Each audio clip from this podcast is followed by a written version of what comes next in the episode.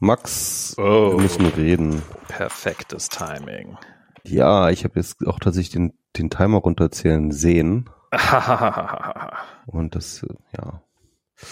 Prost, ich habe jetzt nach seit langer Zeit mal wieder ein Bierchen hier aufgemacht. Bierchen. Ich hatte, Mhm. ich hatte die letzten Tage für meine Verhältnisse exorbitant viel Alkohol. Warum das? Ähm, vorgestern war mein Hochzeitstag. Ui, Äh, Gratulation. Danke. Gratuliert man da überhaupt? Ich weiß es gar nicht. Und da waren wir, waren wir was essen und dazu haben wir halt Cocktail getrunken und danach noch irgendwie ein Bierchen und danach war noch ähm, hier von, von Koljas besten Schulkumpel, ähm, Der hat auch Ja. eingesoffen. der Der- Vater hatte Geburtstag und die wohnen hier direkt gegenüber und dann sind wir da noch auf den Absacker hin. So, das war das eine Mal. Und dann war gestern, ähm, war noch ein Freund äh, von uns, also ein paar Freunde von uns saßen in einer Bar nicht weit weg und ähm, Diana hatte die auf Find My Friends gesehen und ähm, hat mir dann geschrieben, dass die da sind und dann bin ich da noch vorbeigegangen und habe auch noch ein Bier getrunken. Aber äh, Ich sag dir, Post-Privacy führt zu Alkoholismus. Das war, das war total lustig, weil wir hatten danach so ein, so ein, also ich habe, ich habe halt so irgendwie äh, per WhatsApp äh, geschrieben, so eine Nachricht, hey, Diana hat dich vor der, EZ- glaubt dich vor der etc. Bar gesehen zu, oder vor der, der Bar gesehen zu haben, Post Privacy, also vor der und der Bar gesehen zu haben, ist die etc. Bar hier am, am, am, am, ähm, und dann saß ich da irgendwann dann mit denen und hab so, ja, äh, haben sie so, ja, aber wenn sie, warum hat sie nicht Hallo gesagt, als er vorbeigegangen ist und so? Und dann hab ich so, die hat euch nicht gesehen, die hat euch auf Find My Friends gesehen. Und und das hat dann zu einigen an, aber wir haben uns noch nirgendwo eingecheckt und und der äh, der, der wusste nicht mal, dass dass er seine Position mit Diana teilt. Geil, ne? Ja, ich meine, das vergisst man halt auch. Ne? Ich glaube, ich habe auch ganz viele Leute, ähm, von denen, ähm, äh, von denen ich mal irgendwann freigegeben habe. Und, und, und ich glaube, ich, die, die jetzt auch mal gucken können, wo ich bin, obwohl ich, ne?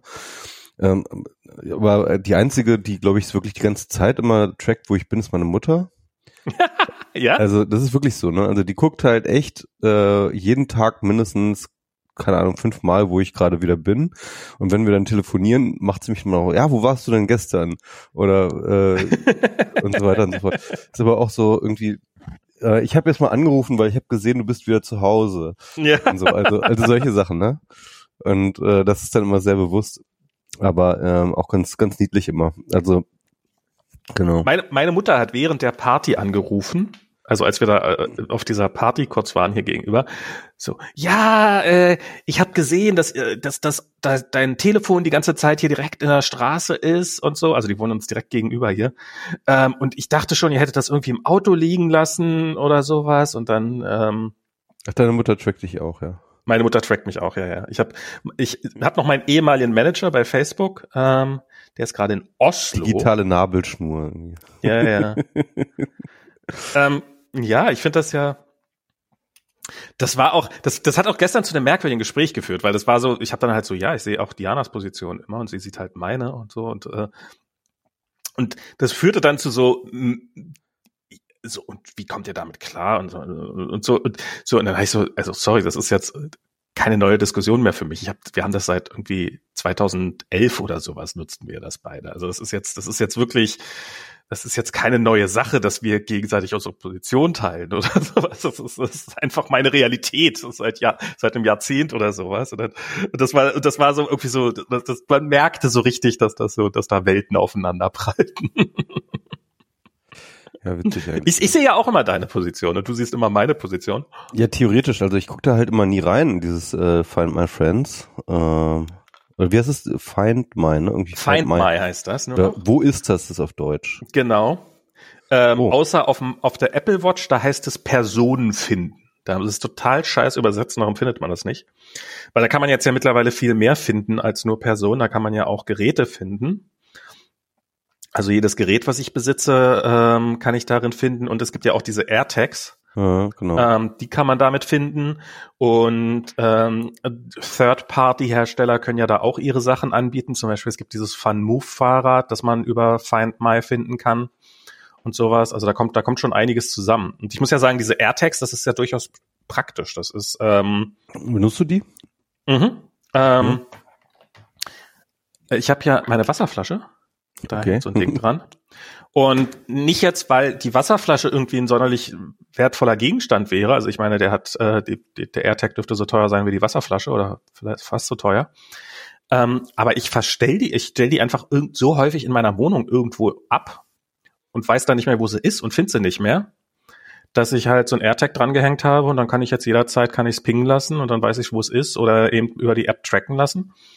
Und ähm, so für andere Sachen, ich habe einen am Schlüssel dranhängen, ich habe einen in meinem Rucksack stecken. Und ähm, habe ich das schon mal gebraucht? Ich habe es einmal gebraucht, ähm, also da heißt nicht wirklich gebraucht, da hat es mir nur so ein bisschen Ruhe gegeben. Da hatte ich so plötzlich, weißt du, war ich unterwegs, so, wir waren irgendwie, haben einen Ausflug gemacht und ich so, scheiße, mein Schlüssel ist weg. Und, und dann war mein erster Gedanke, wahrscheinlich habe ich ihn zu Hause vergessen. Aber dann konnte ich halt nachgucken. Habe ich halt Mhm. gesehen, ah ja, der ist zu Hause, alles gut, kein Problem. Brauche ich mir jetzt keine Sorgen Ja, cool. Wohingegen, wenn es ansonsten so, ja, wahrscheinlich ist er zu Hause, aber ich muss jetzt erstmal eine Stunde Auto fahren und wenn er da nicht ist, dann kann ich nochmal eine Stunde in die andere Richtung wieder fahren und muss dann da wieder gucken und weiß der Teufel was. Und da war das schon echt ganz angenehm. Und ähm, am zweiten Tag, als, als äh, also Collier ist jetzt zur Schule gekommen, ich weiß nicht, hatten wir, war das war schon let- letztes Mal der Fall?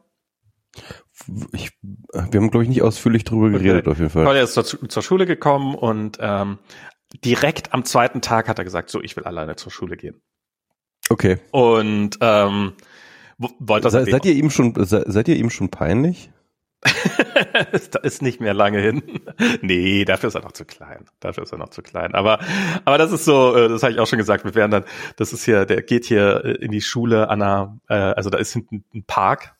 Und wir sind hin und wieder mal in der Mittagspause sind wir einfach noch im Park und so. Haben uns dann schon gedacht, da können wir uns auch mal einen Zaun stellen und äh, uh, Kolja! Wir, nein, hier! das ist so, das ganz, geht dann ganz schön Also, also als ich in der Grundschule war, da waren mir meine Eltern noch nicht peinlich, aber Ja.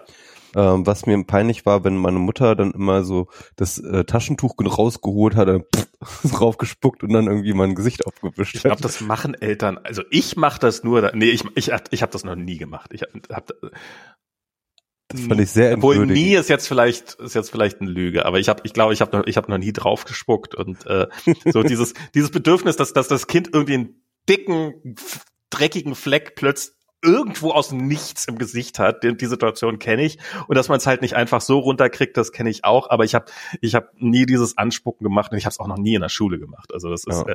äh, geht ja eh nicht, weil er hat ja eh die ganze Zeit eine Maske auf. Insofern sieht man ja sein Gesicht auch gar nicht. Ähm, und genau, und da wollte er auf jeden Fall, da wollte er direkt am zweiten Tag wollte er, äh, zur Schule gehen, alleine. Äh, wollte er seitdem auch nicht mehr, muss man auch sagen. Und dann haben wir es quasi, und, und er war bereit, aber wir definitiv nicht. und ähm, dann haben wir ihn noch ein paar Straßen weiter gebracht und haben ihn dann irgendwo allein gelassen und so. Und dann habe ich ihm auch äh, so ein AirTag in die Tasche geschmissen. Einfach so nach dem Motto so, ich weiß halt nicht, ich weiß, wenn, wenn du nicht ankommst in der Schule, ich weiß nicht mal, ob die, ob die das merken großartig. Also die Lehrerin wird sicherlich merken und dann kommt vielleicht irgendwann, ich weiß nicht, ob die dann sofort anrufen oder dann irgendwann im Laufe des Nachmittags irgendwann, ja, ihr Kind war ja heute nicht in der Schule oder sowas. Und und ich fühlte mich in dem Moment total unsicher. Ich glaube, inzwischen ist es mir auch, ähm, bin ich da ein bisschen abgebrühter und habe ihm das Ding halt reingeschmissen, habe gesagt, hey, falls das anfängt zu piepen, weil die haben ja so einen Remote-Modus. Ähm, weißt du, die haben, die haben, ähm, also die Gefahr ist ja bei dem Teil, dass ich kaufe mir so ein Teil für 25 Euro und steck das irgendwie so als Stalking-Device jemand in die Tasche und der merkt's gar nicht. Mhm, ja. Und darum haben die da halt so einen Modus drinne, dass das Ding anfängt zu piepen, wenn es merkt, dass es immer bei derselben fremden Person ist. Mhm. Ähm, und also sozusagen, wenn dir jemand so ein Ding in die Tasche steckt und du äh, hast aber noch dein eigenes Telefon dabei, dann würde es, wenn du ein iPhone hast, würde er dir sogar eine Nachricht anzeigen und würde anfangen zu piepen. Und wenn du halt, wenn er ein Android-Telefon in der Nähe sieht, dann fängt er halt nur an zu piepen, weil da kann er nichts darstellen und sowas. Und das hat das Ding dann offensichtlich gemacht und darum hatte ich ihm erklärt, wie man die Batterie rausmacht, falls das passiert. Und dann habe ich halt doch den ganzen Tag über nicht gewusst, wo er gerade ist. Ähm, abgesehen davon, weil ich, ob, weil ich auch nicht weiß, ob wie viele Lehrer, also das muss, du musst auch jemanden, also die Dinger funktionieren, die haben kein GPS drin oder sowas, die haben auch kein Funkmodul drin, sondern die kommunizieren halt mit anderen iOS-Geräten in der Nähe Ja. und ähm, übermitteln darüber ihre Position und ermitteln darüber ihre Position. Und wenn du aber niemanden hast, ich, die, so Schule ist quasi offline. Ich würde mich nicht überraschen, wenn die Lehrerin morgens ihr Telefon im Klassenzimmer liegen lässt und ähm, oder im Lehrerzimmer liegen lässt und das gar nicht mit in die Klasse nimmt. Ich glaube schon, weil neulich habe ich ihr mal eine E-Mail geschrieben und da hat sie dann sehr schnell während der Schulzeit geantwortet, äh, netterweise. Aber ähm, ja. Und so, ja, Privacy, ähm, Tracking. Ja. Aber wo, aber wo wir gerade bei Apple sind, äh, wir reden ja. auch mal ab und zu gerne über Apple. Ähm, ich fand das ja ganz spannend ähm, mit dieser Diskussion über äh, die, ähm, die Child-Porn-Erkennungssoftware, die sie jetzt auf den Telefonen installieren wollen. Ja. Und da gab es eine, eine äh, sehr, sehr breite und große Debatte, auch ein großer, großer Aufschrei eigentlich. Ja.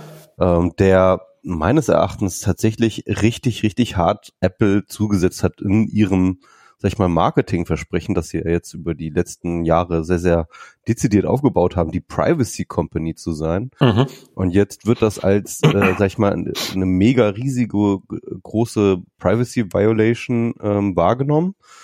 Und äh, Edward Snowden persönlich, ja, also der Privacy-Gott, ja ja, hat in seinem Newsletter wirklich auf Apple eingedroschen und denen jegliche sozusagen äh, Credentials in Sachen Privacy komplett abgesprochen ge wegen dieser Sache. Ähm, das ist das ist schon hart, glaube ich. Das ist schon richtig hart.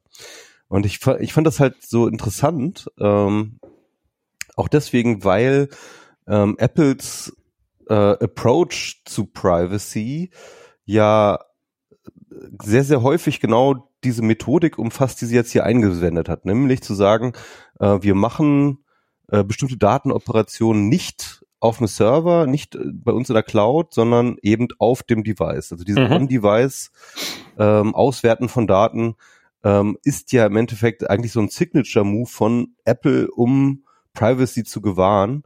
Und jetzt ist aber genau das Gleiche, also, also genau diese Methodik jetzt aber wird als eine viel größere Privacy Violation wahrgenommen als das Äquivalent auf dem Server, weil das, das wird ja schon lange gemacht. Das, das machen ja eigentlich alle schon. Ne? Also so machen ja schon seit, ich glaube, 2009 oder so gibt's diese ähm, gibt gibt's diese Datenbank, ich glaube ursprünglich von Microsoft auch in, in, äh, in die Wege geleitet. Genau, also Microsoft macht das, Dropbox macht das ziemlich sicher auch. Würde mich nicht wundern, wenn es Google, Google macht das. Macht. Äh, bei, bei, bei Gmail, also alle deine E-Mails werden nach, nach diesen Sachen durchsucht und so. Und das ist so eine akzeptierte Realität, in der wir leben. Ne? Und ja. Und, äh, und jetzt kommt Apple und macht dann sozusagen seinen, mit seinem Privacy Approach, ja, ja, aber wir machen das nicht auf dem Server, wir machen das bei euch auf dem Telefon. Ja. Das ist nicht viel privacy-mäßiger. Und alle so, Was ist ja what the ist. fuck? What the genau. fuck? What the fuck? Aber, aber ich kann das auch nachvollziehen. Also ich, ich kann das auch nachvollziehen. Also ich finde tatsächlich ähm, diese ähm, aus, also dieses, dieses Ausspähen irgendwie auf den Servern finde ich halt okay, weil das irgendwann man, man hat sich dran gewöhnt. Meine Daten sind nicht auf meinen Devices, sondern die sind halt irgendwie in der Cloud und dort habe ich halt auch nicht wirklich eine Kontrolle darüber und, und, beziehungsweise der Anbieter kann da halt alle möglichen Datenoperationen drauf machen. Das ist ein Gedanke, an den man sich so gewöhnt hat. Aber dass halt Apple sozusagen ein Agentenskript auf meinem eigenen Telefon laufen lässt, das im Zweifelsfall gegen mich operiert, ja. Das ist das, Spyware, eine Form von, von, Das ist eine Spyware, ja, genau. Und das ist, das ist, das ist eine, eine viel krassere gefühlte Violation meiner Privacy. Und das finde ich so interessant, weil es eigentlich reflektiert so zwei, äh, diese zwei Urteile, ähm, großen äh, Bundesverfassungsgerichtsurteile zu im Endeffekt Privatsphäre in dieser Hinsicht. Ne? Das eine ist sozusagen die informationelle Selbstbestimmung von äh, aus den 80ern noch, was ja im Endeffekt diese allgemeine äh, Kontrolle von Informationen über sich selbst ähm, zurechnet, dem Individuum. Und dann kam er aber tatsächlich mit einer späteren, äh, mit, mit dem Staatstrojaner gab es dann ja auch nochmal ein Gerichtsurteil, mhm. Und zwar ähm, hat da das Bundesverfassungsgericht die Integrität informationstechnischer Systeme als ein Grundrecht definiert. Ne? Und das heißt also, Integrität informationstechnischer Systeme bedeutet im Endeffekt, dass dein, deine informationstechnischen Systeme, die, die gehören, halt nicht gegen dich arbeiten dürfen. ja, oder äh, sagen wir mal, dass sie halt in, integer sein soll, ne? was immer das Hm. halt heißt, so, ne? Und, und, und, und, ich, und gefühlt, ich bin jetzt kein Jurist, ne? aber gefühlt verstößt genau dieses, äh, äh, die, dieser, dieser Apple-Approach da halt gegen diese, äh, äh, gegen diese In- Integrität von meinem iPhone. Genau, also die, also du, du sagst du sagst das schon sehr richtig. Das ist eigentlich ist das sehr beeindruckend, weil halt die anderen, also Facebook, Google etc., die haben halt deren deren Ansatz ist halt, wir laden deine Daten hoch und dann können wir oben spannende Dinge auf den Server mit diesen Daten anstellen und dann ist natürlich immer die Frage, oh, oh stellt ihr da aber, ihr stellt doch da bestimmt auch mehr Dinge mit an, als ihr uns verratet und so. Und Apples Ansatz war halt immer, wir können das gleiche auch auf dem Gerät. Wir können auch, äh, Google macht Filter oben auf dem Server, wir machen die Filter hier unten. Google macht Durchsuchbarkeit und Gesichtserkennung und sowas auf dem Server. Wir machen das direkt auf deinem Device. Und es läuft ja tatsächlich komplett auf deinem Device ab. Und es ist ja inzwischen auch sehr, sehr gut, muss man ja auch sagen. Ist vielleicht nicht ganz so gut wie die Lösung von Google, aber auf jeden Fall auch sehr, sehr gut. Und ähm, jetzt macht Google halt oben äh, die Daten, die die Child Pornography Suche, machen sie oben in der Cloud und dann macht Apple das konsequenterweise auch auf dem Gerät. Was ja eigentlich tatsächlich zur DNA passt und was ja auch ähm, sozusagen ähm, es ist ja, es ist ja eigentlich auch mehr privacy aware. Auf, nee, es ist, also es ist definitiv mehr privacy aware. Deine Fotos sind nach wie vor nur auf deinem Gerät im Zweifelsfall. Aber sie werden halt trotzdem durchsucht. Ja. Und ähm, Und es und vor allem reported, ne? Also ich glaube, wenn Ja, es ja. nur durchsucht wäre und du würdest dann sozusagen äh, eine Notification kriegen, so, oh, Ähm, oh, äh, hey, da, da sind so ein paar, da sind so ein paar Fotos. Also ich glaube, ich glaube, das wäre auch schon, ähm, das, das würde, das wäre auch schon krass, glaube ich, für für Leute. Aber Ja, ähm, klar. äh, aber halt, aber das, also ich glaube, es geht tatsächlich darum, dass dein Algorithmus arbeitet, der der halt nicht für dich, sondern gegen dich arbeitet. Ne? Mhm. Also weil natürlich, wenn ich halt irgendwie Filter oder keine Ahnung, irgendwelche Spirenzchen oder äh, oder nehmen wir zum Beispiel diese dieses äh, äh, diese Tracking äh, API für äh, äh, für die Corona-Warn-App oder sowas, ja, dass das halt irgendwie so auf dem Gerät funktioniert, das ist ja alles ähm, das ist ja alles okay, weil das irgendwie in meinem Sinne ist. Ich, ich will das, dass das, ich will ja diese Dienste haben, ja, ich will ja diese Filter, ich will ja dieses Tracking haben. Mhm. Ähm, aber in dem Moment, wo halt ein, ein solches, ein solcher Algorithmus halt arbeitet gegen mich, also im Zweifelsfall und, und, und, und mein Telefon mich anzeigt, ja, im Endeffekt, das ist ja der Mhm. Witz. Also, also das Telefon zeigt mich an, also mein, mein eigenes Device. Und, und ich meine, da geht's ja auch so ein bisschen um Ownership, ne? Also die Frage, wem gehört das Telefon eigentlich? Und, und, und äh, vielleicht noch ein bisschen ähm, weniger juristisch, sondern noch so ein bisschen mehr fühliger, ähm, die Tatsache, dass wir ähm, ja doch irgendwie äh, mittlerweile signifikante Teile unseres Geistes, unseres Bewusstseins, unsere, äh, un, un, unseres Denkens in diese Geräte auslagern, ja. Klar. Also es ist ja, es ist ja wirklich auch ähm, eine Erweiterung von uns selbst. Es ist im Endeffekt, als ob jemand äh, einen Algorithmus in unser Gehirn einpflanzt, der irgendwie äh, uns verrät oder sowas. Das ist wie, wie Gedankenlesen eigentlich fast so, ja. Na, es ist, es ist, also Gedankenlesen ist jetzt vielleicht ein bisschen übertrieben, aber es ist wahrscheinlich das intimste Gerät, was die meisten Leute haben. Auf jeden Fall. Also ich würde Diana nicht, also ich gebe ihr meine Position, wo ich jederzeit bin, damit habe ich überhaupt gar kein Problem.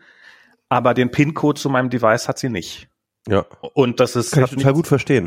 Und das hat überhaupt nichts mit irgendwie Vertrauen oder sowas zu tun, sondern es ist halt, ähm, ja, ich gebe ja, sie putzt sich ja auch nicht mit meiner Zahnbürste die Zähne. Ähm, und das ist so, hat sowas von Beziehungshygiene oder ich habe keine Ahnung, wie man es nennen soll. Also es ist halt. wenn, wenn mich ähm, jemand nach meinem Telefon fragt, dann sage ich so, ja, kann ich mal mit deinem Penis äh, pinkeln oder was? Also, ist, Ja. Ähm, ja. Mhm. Also es ist halt, es ist, es ist schon auf jeden Fall, ähm, man, man, man gibt es nicht gerne aus der Hand, ja. Also man gibt es nicht. Und ich fand diese Ankündigung von Apple, die fand ich auch unfassbar tone deaf. Also das fand ich wirklich, äh, also sie haben offensichtlich nicht damit gerechnet, dass irgendjemand damit da, daran was Anstößiges finden könnte. Und ähm, ich, ich, ich bin da nicht mal irgendwie, ich bin nicht mal, also ich finde das natürlich, ich finde es irgendwie, also wenn ich die Wahl hätte, ähm, wenn, wenn das die einzige Konsequenz ist, möchtest du gerne Spyware von Apple auf deinem Telefon haben? Ja, nein, dann würde ich natürlich sagen, nein. Ich sehe aber diese ganze Diskussion halt, das hat, das hat ja alles seinen Preis. Das ist ja ähm, sozusagen, wenn, wenn wir die, das nicht machen, wenn wir diese Kontro wenn, wenn Apple diese Kontrolle nicht macht, dann äh, passieren bestimmte Dinge. Dann, dann äh, möglicherweise. Ist natürlich die Frage, wie viele Dinge dann pass tatsächlich passieren. Und ich finde, wir haben zum Beispiel beim, bei diesem Bundestrojaner haben wir diese D Diskussion ja schon seit ein paar Jahren. Und ähm, ja, was, was, was ist, also was, was sind denn die Optionen, die wir haben? Ähm, wir haben entweder perfekt, wir haben entweder, entweder haben wir keine Transportsicherung, also sozusagen, dass halt einfach die Daten mehr oder weniger unverschlüsselt über die Leitung geht und dass halt jemand da mit in der Mitte sitzen kann und alles mitlauschen kann und alles mitlesen kann und wir keinerlei Kontrolle darüber haben. Ähm, oder wir haben eine perfekte Abschirmung und ähm, es gibt keine Möglichkeit für die Justiz oder für die Polizei ähm, Beweismittel im Zweifelsfall zu sammeln oder eben halt wirklich Sachen abzuhören. Und ich glaube, wir sind uns alle einig darüber. Es gibt Leute, von denen wir glauben, dass sie abgehört werden sollten und dass die Polizei sie überwachen sollte. Und es gibt halt, und ich finde ehrlich gesagt, diese, also ich finde, Überwachung sollte möglich sein, aber sie sollte teuer sein, damit sie nicht massenhaft gemacht werden kann. Und da halte ich so eine ähm, so eine auf dem Endgerät, wo man vielleicht in das Gerät ein eindringen muss, wo man die Gefahr läuft, dass man doch erwischt wird, egal wie gut man sich versteckt etc. pp. Finde ich da vielleicht die beste Lösung. Jedenfalls jedenfalls kenne ich gerade keine bessere. Und um, ähm, ja, das ist das ist interessant. Da habe ich auch drüber nachgedacht, weil ähm, man muss ja sehen, das ist ja eigentlich sozusagen so, so, so Snowden, ne? 2013 mhm. war ja so ein bisschen der Startschuss von ähm, wir machen jetzt mehr Privacy und mehr Sicherheit irgendwie ins Netz. Und ähm, 2015 war dann ja der Punkt, wo dann äh, WhatsApp zum Beispiel dann halt irgendwie Ende-zu-Ende-Verschlüsselung eingeführt hat. Ähm, ich glaube, Apple sogar noch ein bisschen früher mit seinem mhm. iMessage. Äh, es gab natürlich schon Signal und es gab irgendwie Telegram und also es, also so diese diese Ära Telegram, Telegram war noch nie sicher. Ja, klar, aber, aber es war schon auch verschlüsselt, so, ne? Also es gab halt sozusagen. Also es, es war, es war nee, also Telegram möchte ich jetzt, weil, weil es gibt immer diese, diese Gerüchte, dass Telegram irgendwie besonders sicher sei. Telegram war nie sicher. Genau, das wollte ich jetzt gar nicht in diese Diskussion ja, ja, genau. Streamer ähm, ähm, nee, nee, nee, aber, aber, aber Telegram hat Verschlüsselung, das wollte ich nie sagen. Also, äh, aber keine Ende-zu-Ende-Verschlüsselung. Ähm, doch, Ende-zu-Ende-Verschlüsselung, nur eine schlechte, aber ist doch egal. Nee, nee, die haben, die haben, du musst, du musst die, wenn du normalen Chat mit jemandem hast, hast du keine Ende-zu-Ende-Verschlüsselung bei Telegram. Es Doch, gibt, nur bei äh, Gruppenchats hast du keine standardmäßige. Nee, es gibt, du musst, du musst äh, auch, äh, wenn, wenn du einen Chat auf dem, T auf dem Rechner lesen kannst, dann hast du keine Ende-zu-Ende-Verschlüsselung, sondern du musst da einen speziellen Secure, Secure Chat machen. Ähm, wenn du einen neuen Chat startest, dann hast du irgendwie die Wahl zwischen ja, also ich ähm, wollte jetzt gar nicht in die Details gehen, das äh, genau. ist mir jetzt auch egal. Aber ähm, es ist, es ist was ich sagen wollte, ist halt 2015, 2015 ging halt so diese Ära der verschlüsselten ähm, Messenger los und, ähm, und äh, der, der Punkt war, dass ich mir da damals schon gedacht habe, äh, dass das halt auch natürlich echt extrem krasse ähm, soziale Auswirkungen haben wird. Ne? Also weil im Endeffekt, ähm, wenn so ein paar Nerds sich ab und zu mal so eine äh, verschlüsselte E-Mails schicken, dann ist das eigentlich relativ egal. Ja, aber ja. wenn halt plötzlich sozusagen echt Milliarden Menschen halt ähm, ihre Kommunikation komplett inaccessible machen für Außenstehende, dann, ähm, äh, dann, dann, dann entstehen da halt Erlaubnisstrukturen, die ähm, sag ich mal, Effekte zeitigen werden. Ne? Und das war mir klar, dass es irgendwelche Effekte haben wird.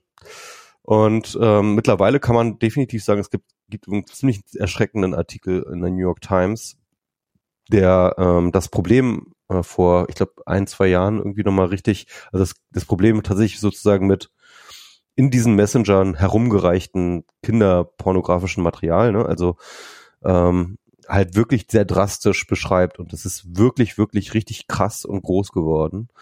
Ähm, das muss man einfach sagen und ich, äh, ich glaube, man muss dieses, äh, dieses Problem erstmal anerkennen.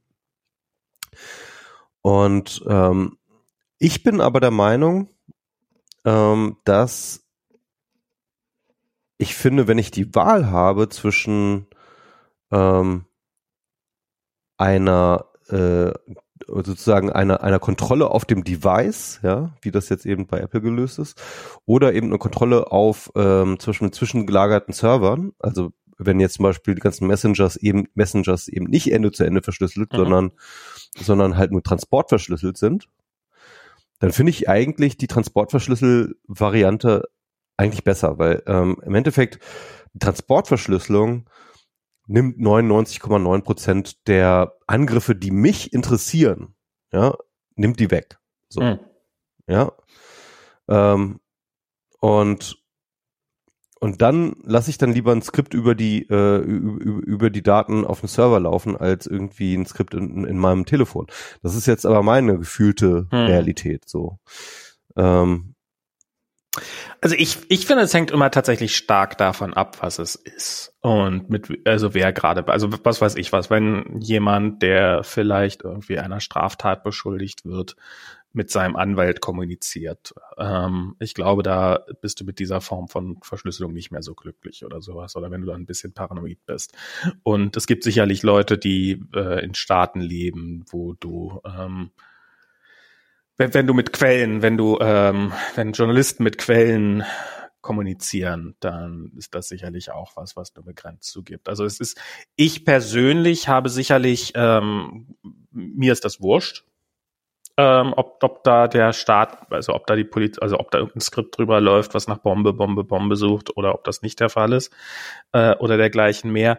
Aber ich erkenne an, dass es auch, dass, dass ich in einer Gesellschaft lebe, in der ich will, dass andere Leute eine echte funktionierende Verschlüsselung haben, andere Menschen und ähm, auch um sich gegen den Staat zu schützen. Und das ist eben nicht nur irgendwelche drakonischen Regimes, sondern eben, dass die Staatsanwaltschaft mal ein Interesse dran hat, von irgendeinem Journalisten die Quelle ausfindig zu machen, weil irgendein Politiker das äh, jetzt gerne sehen möchte oder sowas. Das ist ja, ist ja mehr als einmal in der Geschichte der äh, Bundesrepublik vorgekommen. Und ähm, das, ich glaube, da ist sowas auch schon für notwendig. Und ähm, ja, und darum finde ich halt, also ich finde zum Beispiel die, die, es gab ja diese, ähm, diese Zell, wie hieß die äh, Funkzellenabfrage? Dieses, das halt, äh, ah, da ist ein Brandanschlag, da ist ein Auto abgebrannt in dem und dem, ähm, in der und der Straße. Gucken wir doch mal, wer zu dem Zeitpunkt in der Nähe war oder halt in derselben Zelle. Und das war halt hier in Berlin-Friedrichshain. Berlin-Friedrichshain, eines der dicht besiedelsten Gebiete in Europa. Ich habe damals da gelebt. Ähm, diese Funkzellenabfrage war sehr, sehr ungenau. Das heißt, da sind ein paar hunderttausend Leute, sind von denen die Daten abgefragt worden. Und deren Position ist sozusagen ermittelt worden. Und äh, ich, ich war definitiv dabei. Und das finde ich, ähm, das, das geht zu weit. Ähm, und, und ich weiß halt, der Staat im Zweifelsfall ähm, wenn die Möglichkeit dazu besteht, dann aus purer, es ist nicht mal aus Böswilligkeit zwangsläufig, sondern schon aus purer Bequemlichkeit werden, wird man halt immer viel, viel mehr abgegriffen, als eigentlich notwendig ist. Und darum, ja, also ich tendiere dazu, wenn, wenn es euch so wichtig ist, dass ihr mich überwacht, dann ähm, müsst ihr dafür schon Zero Day auf einem iPhone springen lassen. Ansonsten ähm, ja, aber wenn sie halt kein Zero Day äh, auf den iPhone packen, sondern einfach nur Apple sein Skript darüber läuft, das ist irgendwie schon was anderes, ne? Also ja, da, ja, klar. Eben, also, äh, für Apple ist es, da ist es jetzt, für Apple ist es halt billig. Für Apple genau. ist es jetzt plötzlich genau Eben, die genau. Situation. Und, und, und wenn du halt wir, wir Telefon wissen nicht, wir wissen nicht, welche Bilder es sind. Ähm, und, und wenn du deinem Telefon in seinem Urzustand schon, also wenn du sozusagen ja, ja. sagst, okay, es ist jetzt nicht von außen kompromittiert, sondern einfach nur von Apple persönlich, also wenn du da schon nicht irgendwie ein Vertrauen reingeben kannst, dann ist irgendwie für mich auch irgendwie was gebrochen so. Also und selbst wenn ich Apple vertraue, ich meine, Apple kriegt ja, also ich meine, wo, woher kriegen die? Die haben ja irgendwelche Hashes, die dann drüber laufen. Genau, das ist dann halt schon eine, ähm, sag ich und mal. Und woher kommen die Hashes? Die kommen doch auch von der Polizei. Nee, nee, die kommen nicht von der Polizei, das ist so eine, so eine Organisation, okay, das ist so eine Organisation. Äh, die, die dezidiert ähm, für genau ähm, diese, diese Art und Weise gegründet ist. Und ähm, da haben sie jetzt auch zum Beispiel nachgebessert, interessanterweise, nachdem die Kritik so groß war, yeah. dass sie gesagt haben, okay, ähm, äh, da gibt's irgendwie noch eine andere Organisation, die, die ähnliches macht. Und dann sagen sie, okay, wir, wir nehmen ähm, sozusagen, wir ziehen die äh, die Hashes von beiden Organisationen und nur wenn es beides matcht, irgendwie über, wenn, wenn, wenn beide dieses okay. Ding haben, dann ist es ein Match oder sowas, halt um halt irgendwie den Leuten klar zu machen, ja, wir, es ist jetzt nicht beliebig, sondern es wird jetzt nicht auch nicht irgendwelche beliebigen äh, äh, Hashes eingespeist, sondern es sind wirklich sozusagen von vertrauensvollen Organisationen und nicht nur von einer, sondern auch von zweien irgendwie ähm, halt, äh, halt, halt, halt so ein bisschen so ein institutionelles äh, Vertrauensding äh, versuchen sie aufzubauen. Genau, weil, ja, weil, weil ich meine, Apple im Zweifelsfall weiß auch nicht, was diese, wofür diese Hashes sind, ob sie tatsächlich für das sind, was, was, was sie vorgeben zu sein, weil ich wette, dass diese, also diese Organisation darf ja im Zweifelsfall das, äh, kann ich sagen, hier ist das Bild zu diesem Hash, bitte sehr, weil dann hätten sie ja Kinderpornografie verbreitet. Ähm, insofern kann man dann auch nur diesen Organisationen vertrauen und wie, wie, ähm, und ja, wie hoch ist die Wahrscheinlichkeit, dass irgendwie sich da jemand schafft, mal einen anderen Hash einzuspeisen, der vielleicht ja, irgendwie eine Karikatur, eine politisch, eine, eine, eine, kritische Karikatur darstellt oder weiß der Teufel was. Klar, also das ist ein, immer eine Frage, ähm, die ist aber für mich jetzt auch eher theoretisch, ähm, weil ich glaube, ich glaube, das, das Gefühl ist einfach, ähm, und, und, und ich glaube, dass ist, ich meine, ich, ich bin sowieso der Meinung, dass Privacy ist nicht, nicht wirklich so ein wirklich gute, definierbar, abgrenzbares Konzept, sondern ist halt eher ein Gefühl, ja, irgendwie und, ähm, und, und, und, und ich, jetzt für mich, mein Gefühl ist halt, ich will nicht, dass Apple das überhaupt macht. Also ich will, mhm. ich will nicht, dass Apple irgendwelche Skripte laufen lässt, äh, die irgendwelche Dinge von mir durchsuchen, um dann irgendwelche Sachen zu reporten. Ne? Also das, also ich finde es okay, wenn Apple meine äh, Bilder durchsucht, um mir irgendwie ein nettes Album von äh, das war vor drei Jahren irgendwie sozusagen mhm. zu stellen, wie es halt ständig macht. Das finde ich völlig okay, das finde ich schön, das soll es machen. Aber nicht irgendwie, ähm, wir gucken mal, ob auf deinem ähm, auf deinem Telefon irgendwelche illegitimen Inhalte sind. So. Ja, also hm. das ist irgendwie, das ist irgendwie und, und, und selbst wenn sie dann irgendwie noch ein Safeguard und noch ein Safeguard und noch ein Safeguard da reinbauen, denke ich mir so, ja gut, das behauptet ihr. ja, ja, klar. Und ich meine, ähm, und, und, und, und ich glaube auch viele der ganzen Leute, die jetzt dagegen argumentieren, sagen halt auch, ähm, es geht halt auch einfach um diese, ähm, ähm, um, um diese,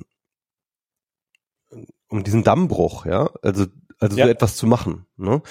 Und äh, selbst wenn man dieses System so genau so mit den Safeguards und so weiter und so fort so lässt, ja, ist damit eigentlich ein Dammbruch gebrochen und dann äh, kommt keine Ahnung die Musikindustrie und sagt ja, aber was ist denn hier mit illegalen Kopien? Oder was ist denn, äh, was ist denn hier äh, mit irgendwelchen anderen illegalen Inhalten? Mhm. Ne? Und dann kommt dann halt irgendwie das nächste Skript, ja, das dann halt irgendwie aus anderen so, also ja, ja, ich ja, glaube, ja, ja. ich glaube, es ich, ich viele haben das Gefühl, hier so eine Linie ziehen zu müssen. Genau. So, hey, Moment mal, das geht nicht. Ich so. verstehe, ich verstehe das auch. Ich verstehe ja, das auch. Ja, ich, ich, ich, ich habe keine, ich habe keine Antwort darauf. Ich habe, ähm, ich, ich, ich kann beide, also ich in dem Fall, ich kann beide Seiten sehen.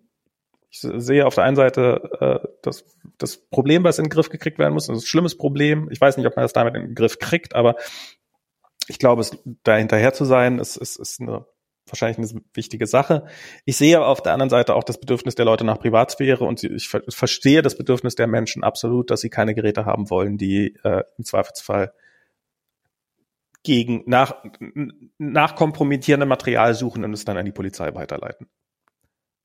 Ähm, und was, was, was hier definitiv der Fall ist. Und ähm, äh, wobei ich auch sagen muss, jedem Menschen, der, der, der Kinderpornografie auf seinem iPhone gespeichert hat, und der dadurch erwischt, also mit denen habe ich dann auch kein, also mit denen habe ich kein Mitleid. Also das ist halt, nee, ist halt das habe ich auch ist, nicht. Also es ist es ist jetzt äh, es ist nicht so, dass ich den irgendwie äh, da irgendwie, dass ich die diese Menschen schützen will, ganz und gar nicht. Aber aber da kommt dann auch wieder so eine Sache so ne irgendwie ähm, dann gibt es ja natürlich auch die Möglichkeit für Leute, für Geheimdienste, was weiß ich, Leuten, die irgendwie un, die sie irgendwie loswerden wollen, denen halt was unterzuschieben, ne? Klar. So, und dann findet der Algorithmus halt was irgendwie. Einen versteckten Ordner, den du vielleicht selber gar nicht gesehen hast, weil das halt irgendwie, keine Ahnung. Ähm, ja, also es, ja. Ist, äh, es ist irgendwie, es ist, es fühlt sich falsch an. Würde ich sagen, was einfach. Ja, verstehe ich. Ähm, ich habe ich hab keine gute Antwort darauf. Ich fand, ich fand, aber ich fand so diese, diese ganze Herangehensweise, wie das von Apple so kommuniziert worden ist und sowas und wie, wie da auch, wie in der Kommunikation, wie ich das Gefühl hatte, dass da auch niemand irgendwo mal gedacht haben könnte, oh, das könnte Leute, da könnte es Leute geben, die das nicht so geil finden. Ähm, ich hatte das Gefühl, dass es bei Apple niemand auf die Idee gekommen, dass das der Fall sein könnte. Ja, und weil sie eben genau diesen Approach, ne, mit diesem äh, On-Device-Dings irgendwie Ja, ja. mit dem Privacy-Tag so versehen haben und dann dachten, ja, wieso, das ist jetzt irgendwie alles on-brand und Ja, ja. hey, nicht nur die Cloud kann, die Cloud kann deine Daten auswerten, auch die Genau. Geräte können deine Daten auswerten. Und das ist, das ist natürlich auch was, was wir, ähm, also das, da, da äh, habe ich neulich mal wieder was zugehört, ähm, dass das halt auch was ist, was viele von den Anbietern machen, weil halt jetzt so die Aussage, okay, wir können keine Daten mehr auf unseren Servern verarbeiten und sowas, weil die ganzen Datenschutzgesetze versprechen dagegen. Also machen wir das halt auf dem Gerät. Und ähm, wenn Apple das kann, dann können die das ja auch. Und dann ähm, eben werden deine Tracking-Daten nicht mehr irgendwo zu dem Provider hochgeladen, sondern bleiben die halt direkt in deinem Browser und werden da verarbeitet. Und, aber das Ergebnis ist im Endeffekt das gleiche. Genau, das ist ja, das ist ja Google, ne? Also Google hat ja tatsächlich ähm, einen Vorstoß gemacht, wo sie äh, gesagt haben, äh, Third-Party-Cookies, äh, also im Endeffekt geht ja nicht nur die Gesetzgebung, sondern auch die Browserhersteller gehen ja immer mehr hin Richtung irgendwie wir blocken einfach per se einfach alle Third-Party-Cookies. So, ne? Mhm. Und damit Das wird natürlich. Tracking im Internet halt sehr, sehr viel, ähm, sehr, sehr viel schwieriger. Und äh, Google hat jetzt den Vorschuss gemacht zu sagen, okay, wir haben jetzt ein neues System, wo wir ähm, das Tracking sozusagen ähm, über Machine Learning auf dem Browser selbst stattfinden lassen Mhm. oder so das Profiling, ja, und dann ähm, sozusagen in der Kommunikation mit dem Server erst auf dem Browser selbst auch entscheiden, welche Werbung dann angezeigt wird. Ne? Mhm. Das heißt, es gibt sozusagen personalisierte Werbung, ohne dass die Privatsphäre verletzt wird. Ne? Mhm. Und das finde ich so interessant, weil, ähm, ähm, weil es halt, weil das natürlich nur deswegen geht, oder weil Google kann das nur deswegen machen, weil sie bereits äh, der größte Browserhersteller sind. Ja, also weil sie halt bereits Mhm. sozusagen nicht ein Monopol, aber sag ich mal, eine marktdominante Stellung haben mit ihrem, äh, mit ihrem Browser. Ähm, und äh, sozusagen aber auch eine vertikale Integration, dass sie halt sozusagen das Werbenetzwerk und den Browser und sozusagen die Kommunikation dazwischen sozusagen, also die, den ganzen Stack, ja, irgendwie beherrschen. Und äh, also das heißt, äh, aus so einer äh, aus so einer Machtposition können sie das halt machen, was natürlich wettbewerbstechnisch noch viel krasser ist, weil sie Ja, ja, hatten- klar. Natürlich, alle anderen Anbieter können das natürlich nicht machen, ja, weil die entweder das AdWord-Netzwerk nicht haben oder eben, dass sie den Browser nicht Genau. haben oder beides nicht haben. Genau. Und äh, die, die sind jetzt alle dann gefickt, so, ja. Oh, wir, also ich meine, Chrome kann plötzlich sagen, hey, wir blocken alle Third-Party-Cookies. Ja, ja. Wir sind ganz voll Und, und, und, privacy-freundlich. und was, was mir dann natürlich äh, so, so, so, so, so total in, in, in die Hände spielt, ist halt, ähm, dass dieser ganze Bullshit mit irgendwie, wir müssen, äh, die, die, die, wir müssen irgendwie äh, Big Tech mit Datenschutz irgendwie einfangen, ähm, halt mal irgendwie äh, sozusagen einfach mal so vaporisiert, ja. ja, Und, ähm, und, und, und das war ja, was ich immer gesagt habe, ja. Und äh, das, was ich auch sozusagen in meinem Buch halt äh, sehr genau beschreibe. Deswegen so. Also äh, Leute, äh, wenn ihr glaubt, irgendwie Max Schremm könnte irgendwie äh, Big Tech äh, äh, vergesst es einfach, ja. Also ähm, es geht nicht um die Daten. Das ist halt, das ist ein großer, das ist so ein, so ein, so ein wahnsinnig großes Missverständnis, dass irgendjemand Daten verkaufen würde. Nee, ja, erstens das, aber, aber, aber vor allem die Wichtigkeit von Daten. Also Daten Ja. sind nicht unwichtig. Ich will jetzt nicht sagen, dass Daten unwichtig sind. Das ist nicht das, was ich sagen will. Aber es wird immer so getan, als ob das gesamte Geschäftsmodell von, äh, keine Ahnung, Google, Facebook und so weiter ähm, auf Daten basieren würde. Und das ist einfach nicht der Fall. Das ist einfach nicht der Fall. Äh, deren Macht und deren Geschäftsmodell basiert nicht in erster Linie auf Daten, sondern höchstens in zweiter Linie und in erster Linie eben auf der Kontrolle der Infrastruktur. Und das zeigt dieses Google-Beispiel einfach wahnsinnig gut, weil Google die Infrastruktur, weil Google die Verbindung und zwar eben sowohl auf der Attack, auf der AdTech-Ebene als auch eben auf der Browser-Ebene kontrolliert, können sie ähm, eben ihr Geschäftsmodell machen, können sie ihre Macht ausspielen.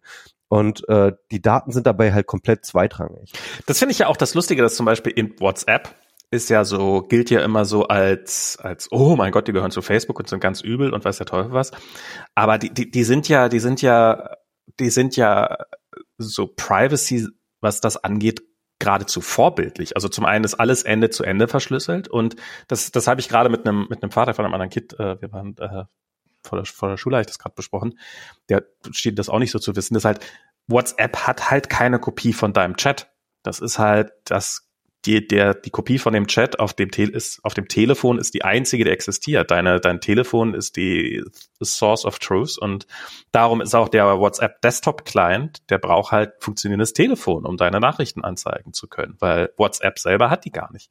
Und das haben die ursprünglich gar nicht gemacht, weil sie irgendwie so total Privacy sein wollten oder sowas, sondern das haben sie einfach gemacht, weil es weil es für sie die billigste Art war. Wie verhindern wir, dass wir alle deine 5000 dummen Videos speichern müssen? Ganz einfach, indem wir sie auf dein Gerät speichern und zu deinem Problem machen. Und ähm, und Sie haben kein Problem mit Moderation, ne? Können Sie ja Sie eh haben kein machen. Problem mit Moderation etc. Also die, genau diese ganzen Probleme und halt das Backup, das einzige Backup, was existiert, ja. ist halt das von deinem Telefon, was existiert. Ja, wo man, man muss dazu sagen, dass ähm, äh, die irische Datenschutzbehörde gerade eine, ich glaube, ähm, dreistellige Millionenhöhe an äh, Datenschutzverstoß an wegen WhatsApp äh, gemacht ja. hat, weil eben äh, Facebook die ähm, ja irgendwann diese Connection vorgenommen hat zwischen Facebook-Konto und WhatsApp-Konto. Ah, okay. Ähm, und da halt irgendwie die gegen DSGVO verstoßen hat, weil sie irgendwie nicht hinreichend informiert haben oder so etwas.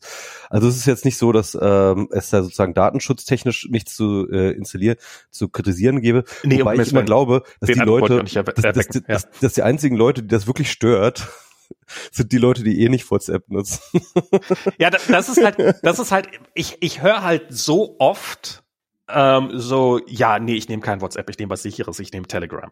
Und in Telegram ist halt, darum, darum war ich da vorhin auch so ein bisschen kiezig. Ja. Ja. Ähm, du musst in Telegram, um de, den Standard, den zu haben, den du in WhatsApp immer hast, musst du in Telegram ziemlich, also ich habe gerade noch mal geguckt, da musst du halt in den Chat mit jemandem gehen und musst dann noch mal sagen, so jetzt ein Secret Chat starten und der ist dann ein besonderer Chat und da gelten dann ziemlich ziemlich massive Einschränkungen, unter anderem, dass es keine Gruppenchats gibt und sowas. Und halt in WhatsApp kannst du Gruppenchats Ende zu Ende verschlüsselt haben, ganz problemlos. Das ist halt der Standard, das geht gar nicht anders. Du kannst das nicht mal abschalten. Und in Telegram geht das einfach nicht, sondern es ist halt alles, da kann Telegram, deren, der Betreiber kann alles mitlesen. Telegram, der Betreiber hat eine Kopie von allem, was du hast. Ähm, du kannst dich auf einem Gerät, einem neuen Gerät einloggen, dann kriegst du einen SMS-Code zugeschickt und dann wird deine gesamte History wiederhergestellt und so weiter und so fort, weil die halt eine Kopie von allem haben. Und und das, das, ähm, das, das finde ich auch krass, weil jetzt ja gerade auch so in dieser ganzen, weil man so diese ganze Querdenker-Sache, aber auch so diese ganzen rechtsradikalen Netzwerke und so sehr, sehr, sehr, sehr viel davon läuft ja über Telegram. Ja, es ist so absurd, ne? Also hier auch, äh, auch Drogentaxi, ähm, äh, die, die, diese ganzen Drogendealer, die sind alle irgendwie auf Telegram. Man denkt sich so, what genau. fuck? Und, und ich hab, ich hab noch nie irgendwie jemand in den Medien sagen hören, also irgendwie eine Forderung so, Telegram müsste da mal einschreiten. Wohingegen, wenn äh, bei WhatsApp, wenn da irgendwie ähm, ja, da gab's irgendwo sind, äh, haben sich Leute gegenseitig angegriffen oder sowas und haben sich vorher dazu, na, WhatsApp, da muss WhatsApp unbedingt was machen, da muss Facebook unbedingt was machen, die müssen da was machen. Ja. Ich kann mich nicht erinnern, jemals so eine Forderung gegen Telegram gehört zu haben. Ich meine, und WhatsApp hat auch, die haben die maximalen Gruppengrößen verkleinert und so und die haben, die haben bestimmte Mechanismen eingeführt. Ich weiß nicht, ob das genug ist und ich meine, äh, nicht, das ist jetzt auch kein, ja. ich, ich will jetzt auch keine Ungerechtigkeit da anklagen oder sowas, sondern ich finde es einfach nur ein merkwürdiges Phänomen, dass es bei Telegram halt so, da gibt es diese gigantischen Gruppen, diese Querdenker-Netzwerken, dieses ähm, und und ähm, und äh, ja, wie heißt das? Ist interessant, ne, dass die kaum, dass sie kaum. Ähm, und das interessiert keine Sau. Ja, und das, ja. äh, also zumindest auf dieser Plattformebene. Aber ganz kurz, äh, wo wir gerade über Ungerechtigkeiten sprechen. Ja. Ich muss kurz aufs Klo. Na toll. Mich hier voll aus der. Ich mach mal Michis Mikrofon leise, weil der vergisst er nämlich immer. Und dann höre ich mich selber sprechen. Und das ist ganz praktisch. Bei diesem Zencaster kann ich sein Mikrofon abschalten, aber ich kann es nicht wieder einschalten. Das muss er dann selber machen, wenn er wiederkommt. Ähm, ja, ähm, Querdenker. Ich habe am, am Wochenende sind ja hier die äh, sind waren ja waren ja die Querdenker in Berlin ähm, das habt ihr ja sicherlich mitbekommen. Das, das war bizarr. Das war, das war echt krass. Ähm, ähm, wir wohnen an der, ähm, an einer Kreuzung, wo die, also das war ja, die sind ja so mehr oder weniger unkoordiniert durch Berlin gelaufen und die sind auch offensichtlich ganz massiv im Kreis gelaufen. Und ähm, wir haben halt, äh, weil, weil hier an hier direkt neben unserem Haus ist äh, eine große Kreuzung und da sind die diverse Male, fünf, sechs Mal bestimmt vorbeigekommen. Vielleicht waren es auch mal unterschiedliche Gruppen. Ich habe keine Ahnung. Ähm, an irgendeinem Punkt ist äh, hier dieser Querdenkeranwalt, ich weiß nicht, wie er heißt, Markus Hinz, Markus Heinz, ich habe keine Ahnung, ähm, ist von der Polizei verhaftet worden und dabei ein, äh, eine Hauswand geschmissen worden. Ähm, das Haus dazu, das kann ich sehen von meiner, von unserer Terrasse aus. Und ähm, äh, du musst dein Mikro wieder einschalten. Das habe ich nämlich für dich, habe ich netterweise für dich abgeschaltet, um deine Privatsphäre zu schützen. Das ist sehr gut. Und ähm, genau, ähm, ich erzähle gerade hier von dieser ganzen Querdenker-Demos am Wochenende. Und ich habe das Ganze halt auf Twitter verfolgt. Das, das ist ja sehr, sehr einfach. Man gibt einfach den entsprechenden Hashtag ein und dann kann man in seiner Timeline massenhaft Videos sehen, quasi in Echtzeit. Ein bisschen was macht man das aus Eigenschutz, damit man halt nicht gerade jetzt irgendwo in eine Richtung rennt, wo die jetzt alle durch, durchrennen gerade. Ein bisschen macht man es natürlich auch aus Unterhaltung. Und ich muss schon sagen, ähm, ich verstehe, warum da die Polizei nicht mit dem Wasserwerfer reingehen wollte. Aber ich muss sagen, so wow, seid ihr ein privilegiertes Pack, dass ihr hier ein Wochenende lang die ganze Stadt lahmlegen könnt, indem ihr einfach komplett jegliche Verkehrsregeln etc. komplett ignoriert.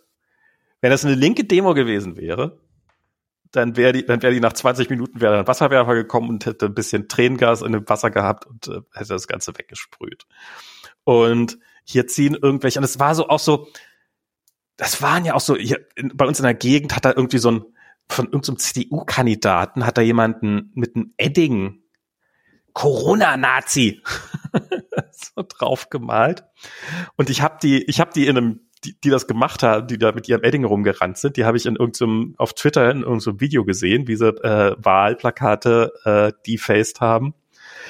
Das waren halt irgendwelche 50-jährigen äh, Spießbürger, die halt jetzt irgendwie mal einen Klassenausflug nach Berlin gemacht haben, wahrscheinlich dann am nächsten Morgen bei der Arbeit dann halt erzählt haben, wie krass das war da in Berlin. Und die halt, die halt ja wirklich ein Wochenende lang sich ge getan haben, als ob sie in der Diktatur stehen würden, null Konsequenzen dafür haben. Ich meine, ist da irgendjemand von ernsthaft für verhaftet worden oder sowas? Oder irgendwie, ja, von ein paar sind die, äh, ein paar sind dann eingekesselt worden, ähm, durften dann ein bisschen im Regen stehen, dann sind ihre Personalien aufgenommen worden. Vielleicht hat das, hat das ein paar Leuten ein bisschen Angst eingejagt. Aber ich finde so diese Diskrepanz zwischen, wie laut die Diktatur brüllen und wie die dann wirklich ja mit Samthandschuhen angepasst, angefasst werden, finde ich schon enorm. Ja, ich, ich, sage nicht, ich sage nicht, dass ich sage nicht automatisch, dass man da hätte irgendwie viel machen sollen. Ich finde das ja eigentlich ganz gut, wenn die Polizei im Zweifelsfall sagt, wir lassen lieber mehr zu als wenig zu. Ähm, aber das dann halt sich immer noch aufzuführen, als ob man in einer Diktatur stecken würde, nach so einer Aktion, nachdem man eigentlich gerade selber unter Weiß gesteckt hat, dass es offensichtlich nicht der Fall ist, ähm, finde ich, da muss man schon äh, einiges an an kognitiver Dissonanz mitbringen. Und das ja, ja, und ich glaube, das ist auch wirklich komplett ähm, auf die Erfahrung der Privilegiertheit zurückzuführen. Total. Äh, diese Leute sind wahrscheinlich ihr ganzes Leben lang nie mit der Polizei in Konflikt geraten. Ne? Also wenn überhaupt, dann vielleicht irgendwie hatten sie mal Angst, irgendwie angehalten zu werden, weil sie zu viel getrunken hatten, als sie irgendwie von der Kneipe nach Hause fahren ne, mit dem Auto, ja. Und ähm, ansonsten ähm, war, der, war die Polizei, also für diese Leute ist die Polizei tatsächlich immer das, das Leben lang der Freund und Helfer genau. gewesen. Genau. Ja, und, und, und Erfahrungen, die Leute in der linken Szene oder vielleicht auch einfach äh, Leute, die mit die falschen Hautfarbe haben, ähm, äh, halt mit der Polizei machen. Das ist natürlich, das ist denen komplett fremd, ja. Mhm. Und ähm, natürlich kriegen sie das mit, aber das ist dann hat dann natürlich auch immer seinen Grund, dass die Polizei da auch mal durchgreift, ne? Genau, ich, ich habe ich hab, ich hab auf Twitter hab ich mit jemandem so eine Diskussion geführt und der dann so, ja, das ist jetzt nach dem, nach dem, wegen Corona kann jetzt die Polizei einfach in deine Wohnung rein, wenn sie den Verdacht hat, dass da irgendwie eine Party abläuft und so, dann kann, können die, kann, können die ja einfach so in deine Wohnung rein. Ähm, und dann so, du, du glaubst, das ist jetzt das erste Mal in der Geschichte der Menschheit, dass die deutsche Polizei unter fadenscheinigen Gründen eine Wohnung durchsuchen kann? Ich meine, wenn so ein Polizist sagt, ich glaube, ich riech hier haschig. Ha, ich glaube, sie, sie nehmen illegale Drogen da drinnen. Ähm, also ich, ich weiß es ehrlich gesagt, ich weiß es ehrlich gesagt nicht, äh, ich bin da jetzt nicht juristisch beschlagen, welche äh, Hürden es da gibt. Äh, ich glaube schon, dass es auch in Deutschland sowas wie einen Besuchssuchungsbefehl geben muss von der Staatsanwaltschaft. Ich, äh, ähm, nicht von der Staatsanwaltschaft, sondern von einem Richter muss es ein Durchsuchungsbefehl Sogar von einem Richter, ja. Außer ja. es Gefahrenverzug. Ja, genau. Aber ein Und wenn du halt, wenn du halt jemand sagst, und Gefahrenverzug heißt halt im Zweifelsfall, ähm, die Beweismittel könnten ja vernichtet sein, bis wir das, bis wir das vom äh, Richter haben. Gut, ich bin da nicht, äh, ich bin da jetzt nicht. Ja, ja, genau. Aber ich, also alles, was ich sagen will, ist ja. dieses, was, was du da gerade erlebst. Ja, das ist definitiv nicht ideal und das ist sicherlich auch einiges davon sehr kritikwürdig und sollte man mal angehen. Aber das ist kein neues Phänomen. Das ist irgendwas, was vielen anderen Leuten schon seit Jahrzehnten deren Realität ist. Und nur weil es nicht deine Realität war, heißt das nicht, dass wir plötzlich in einer Diktatur leben. Ja, genau. Und was ich sagen wollte, ist halt diese Diskrepanz zwischen ähm, dem bisherigen Erleben von äh, Polizei oder sagen wir mal allgemein staatlicher Gewalt ähm, und dann jetzt irgendwie dieser Corona-Situation oder eventuell sogar auf dieser Demo. Ähm, äh, das wird dann als ein extremer Verlust wahrgenommen. Mhm. Ich, es gab mal so ein interessanten, interessantes Interview mit einem Autoren, äh, relativ bekannten Autoren, wie hieß der denn nochmal, der, der die Vermessung der Welt geschrieben hat, dieses, äh, wie hieß der denn nochmal? Ähm, ich weiß auch nicht mehr, wie er heißt, sehr, aber ich glaube. Sehr bekannter Autor, ja. Kehl, Kehlmann, Daniel Kehlmann, glaube ich, ist er, ne? Ähm, und dann hat er wirklich so in einem Interview erzählt, ja, also ich wohne ja jetzt derzeit in New York irgendwie mit meiner Freundin und da waren wir irgendwie unterwegs und äh, plötzlich waren die ganzen Restaurants geschlossen ähm, also es war so eine ersten Welle, ne? Mhm. Irgendwie. Plötzlich waren die ganzen Restaurants verschlossen und wir wussten nicht mehr hin. Also das ist jetzt hier schon echt, äh, das, das geht hier aber zu weit. So. und, und war dann halt irgendwie auch so irgendwie nicht ganz so Querdenker, aber halt schon so ein bisschen in diese Richtung so. Äh, hier werden hier aber Freiheiten eingeschränkt, weil ich kann jetzt hier nicht im Restaurant essen. genau. In New York so, ja.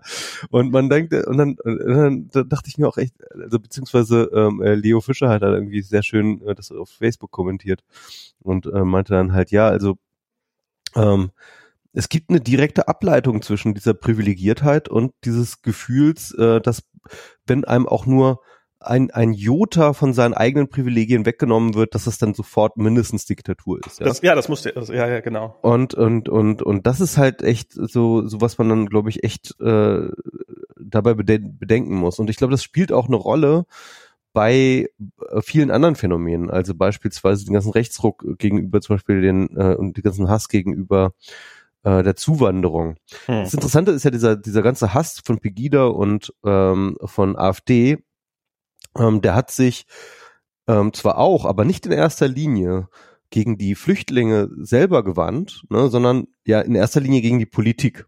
Ne?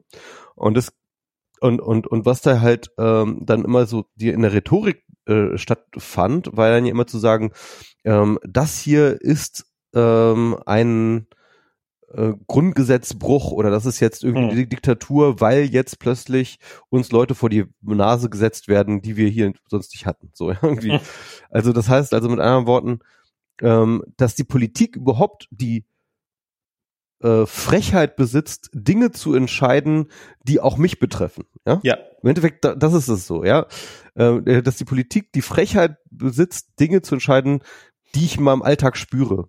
Mhm. Ähm, äh, das wurde als äh, mindestens mindestens die Diktatur äh, äh mindestens DDR-Diktatur äh, empfunden und das ist äh, und das ist irgendwie interessant also weil äh, ja weil eben genau diese ähm, diese Konfrontation mit Einschränkungen ähm, und und und der ja und und dem Einschränken von Freiheit für andere Leute eine tolle Alltagsrealität ist. Ne? Vielleicht sogar befürwortet wird. Also ich, und, von ich, den, und von diesen selben Leuten wahrscheinlich sogar für befürwortet. Ich, ich habe das ja, ich habe das ja, ich habe mit dem ja diskutiert und er hat halt immer, na, wenn man halt Drogen nimmt, dann dann ist das ja auch okay, dass die Polizei deine Wohnung sucht. Na, Moment mal. Erstens nein und zweitens geht es ja nur um den Verdacht. Der Polizist behauptet, er würde etwas gerochen. Ich meine, der Typ hat, der, der Typ hat diskutiert und hat gesagt, ja, körperliche Unversehrtheit ist ein, ist ein, ist ein Grundgesetzanspruch. dass, also, wo ist denn deine körperliche Unversehrtheit eingeschränkt? Ähm, und ja, wenn ich so ein Wattestäbchen in die Nase für so einen PCR-Test, in, in Hamburg war ein großer Skandal, dass sie Brechmittel eingesetzt haben, um, um irgendwelche Drogenpakete wieder vorzuholen und dass Unter Leute Olaf Scholz übrigens. unter Olaf Scholz und dass Leute dabei krepiert sind an diesen Brechmitteln und nur an diesen Brechmitteln. Und dass die, dass die sich halt einfach die Seele aus dem Leib gekotzt haben und irgendwann gestorben sind. Und du erzählst mir irgendwas von körperlicher Unversehrtheit. Was aber das Lustige ist, dass diese körperliche Unversehrtheit, wenn man sagt, ja, körperliche Unversehrtheit heißt übrigens auch, dass, der, dass Aufgabe des Staates ist, für deine Gesundheit zu sorgen. Und nee, es gibt kein, es gibt kein, ähm, das ist doch nicht, es gibt doch kein Gesetz, was, was, was dem Staat, äh, was dem, was es zur Aufgabe des Staates macht, mich vor Krankheiten zu bewahren. Ja, was meinst du denn, was das Infektionsschutzgesetz ist? ich meine, es ist, es ist wirklich Ja.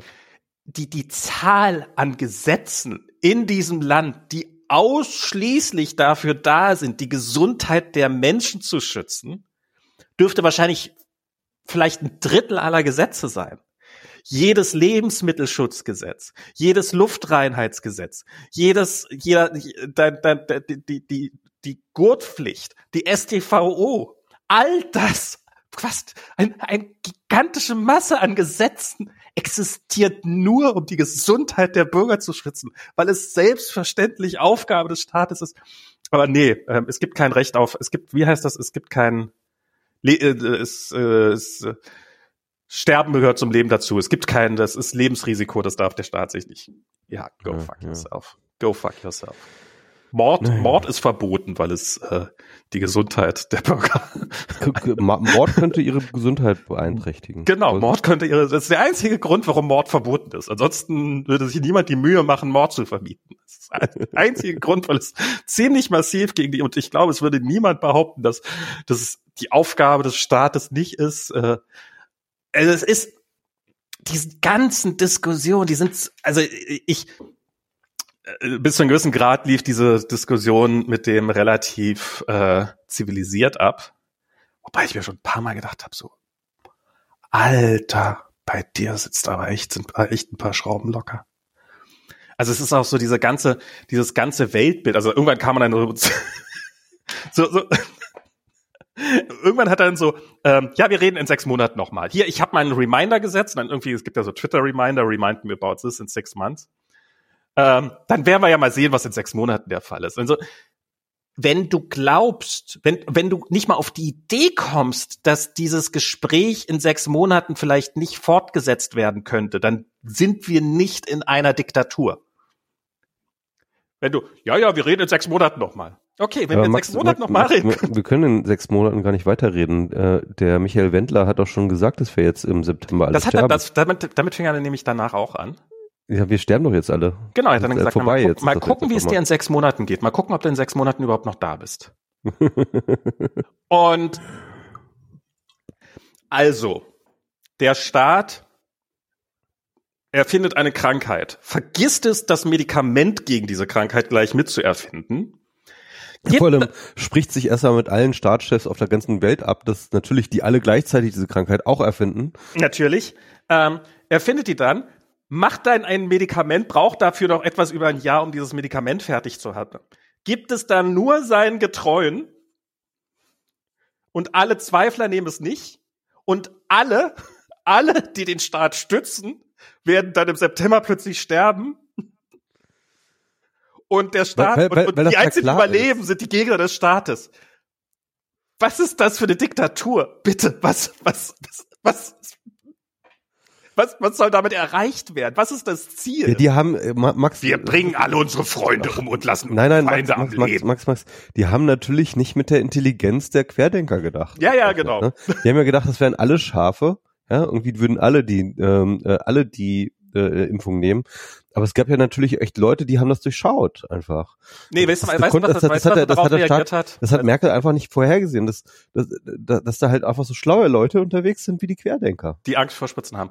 Ähm, womit er dann kam, war, na Max, jetzt tu aber nicht so, als hättest du noch nie vom Great Reset gehört. Nein, echt? Damit kommen wir auch noch. Ach, ja, und dann habe ich, okay, fucking Nazi. stirb an Corona bitte und hab ihn geblockt. Also es war wirklich so, oh. Das war auch, der machte nicht den Eindruck.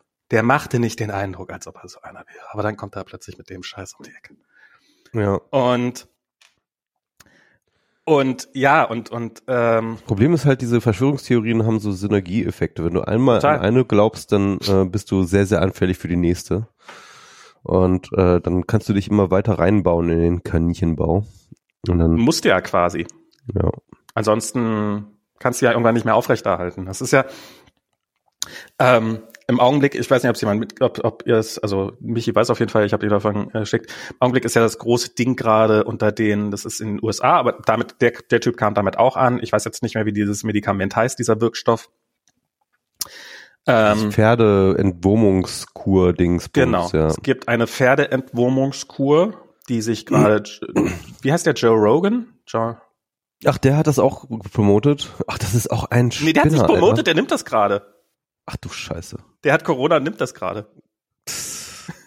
äh, Milo, Milo, Milo- Janowinic, Milo Janowinic, äh, Milo der hat Jano- sich das gespritzt, Janovic. wohl behauptet er. Äh, Okay. Hat Fotos von einer Pferdespritze auf Gap oder wo auch immer er postet, Telegram gepostet. Er, der hat wirklich, der hat so eine riesen, es steht so fett auf der Spritze drauf. Nur, nur für Tieranwendung.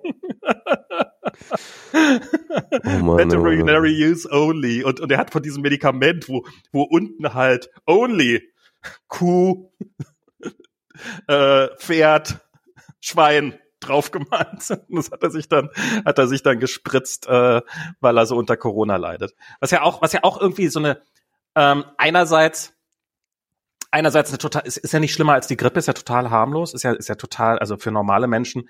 Aber trotzdem braucht man ständig irgendwelche Wundermittelchen, ähm, die, die, die, die, um sich dagegen zu schützen und, und weil, es weil es so harmlos ist. Also ich meine, wer würde sich, wer würde sich eine Pferdewurmkur, die wohl sehr, sehr scheiße schmeckt, spritzen oder schlucken oder rektal einführen oder was da alles probiert wird, wenn die Krankheit bei dem Schnupfen, also ist das irgendein Fetisch? Also ist, ich, ich bin, und, und, ja, und dann halt, ich will dieses experimentelle, diesen experimentellen Impfstoff nicht nehmen, darum her mit der Pferdeentwurmungskur, die noch nie am Menschen getestet worden ist.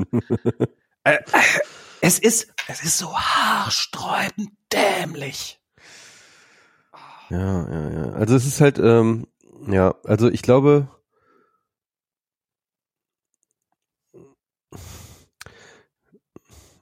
ich meine, es hat ja viel mit Identität zu tun. Ne? Es hat halt viel Total. damit zu sagen, also wenn du dich erst einmal daran festgelegt hast, dass irgendwie, keine Ahnung, sie hinter dir her sind, ne? Genau. Ähm, und wenn äh, und und das alles, was in den Massenmedien besprochen wird, halt einfach nur Lüge sein kann, Lüge sein muss, weil es kommt ja von den Massenmedien, ähm, dann musst du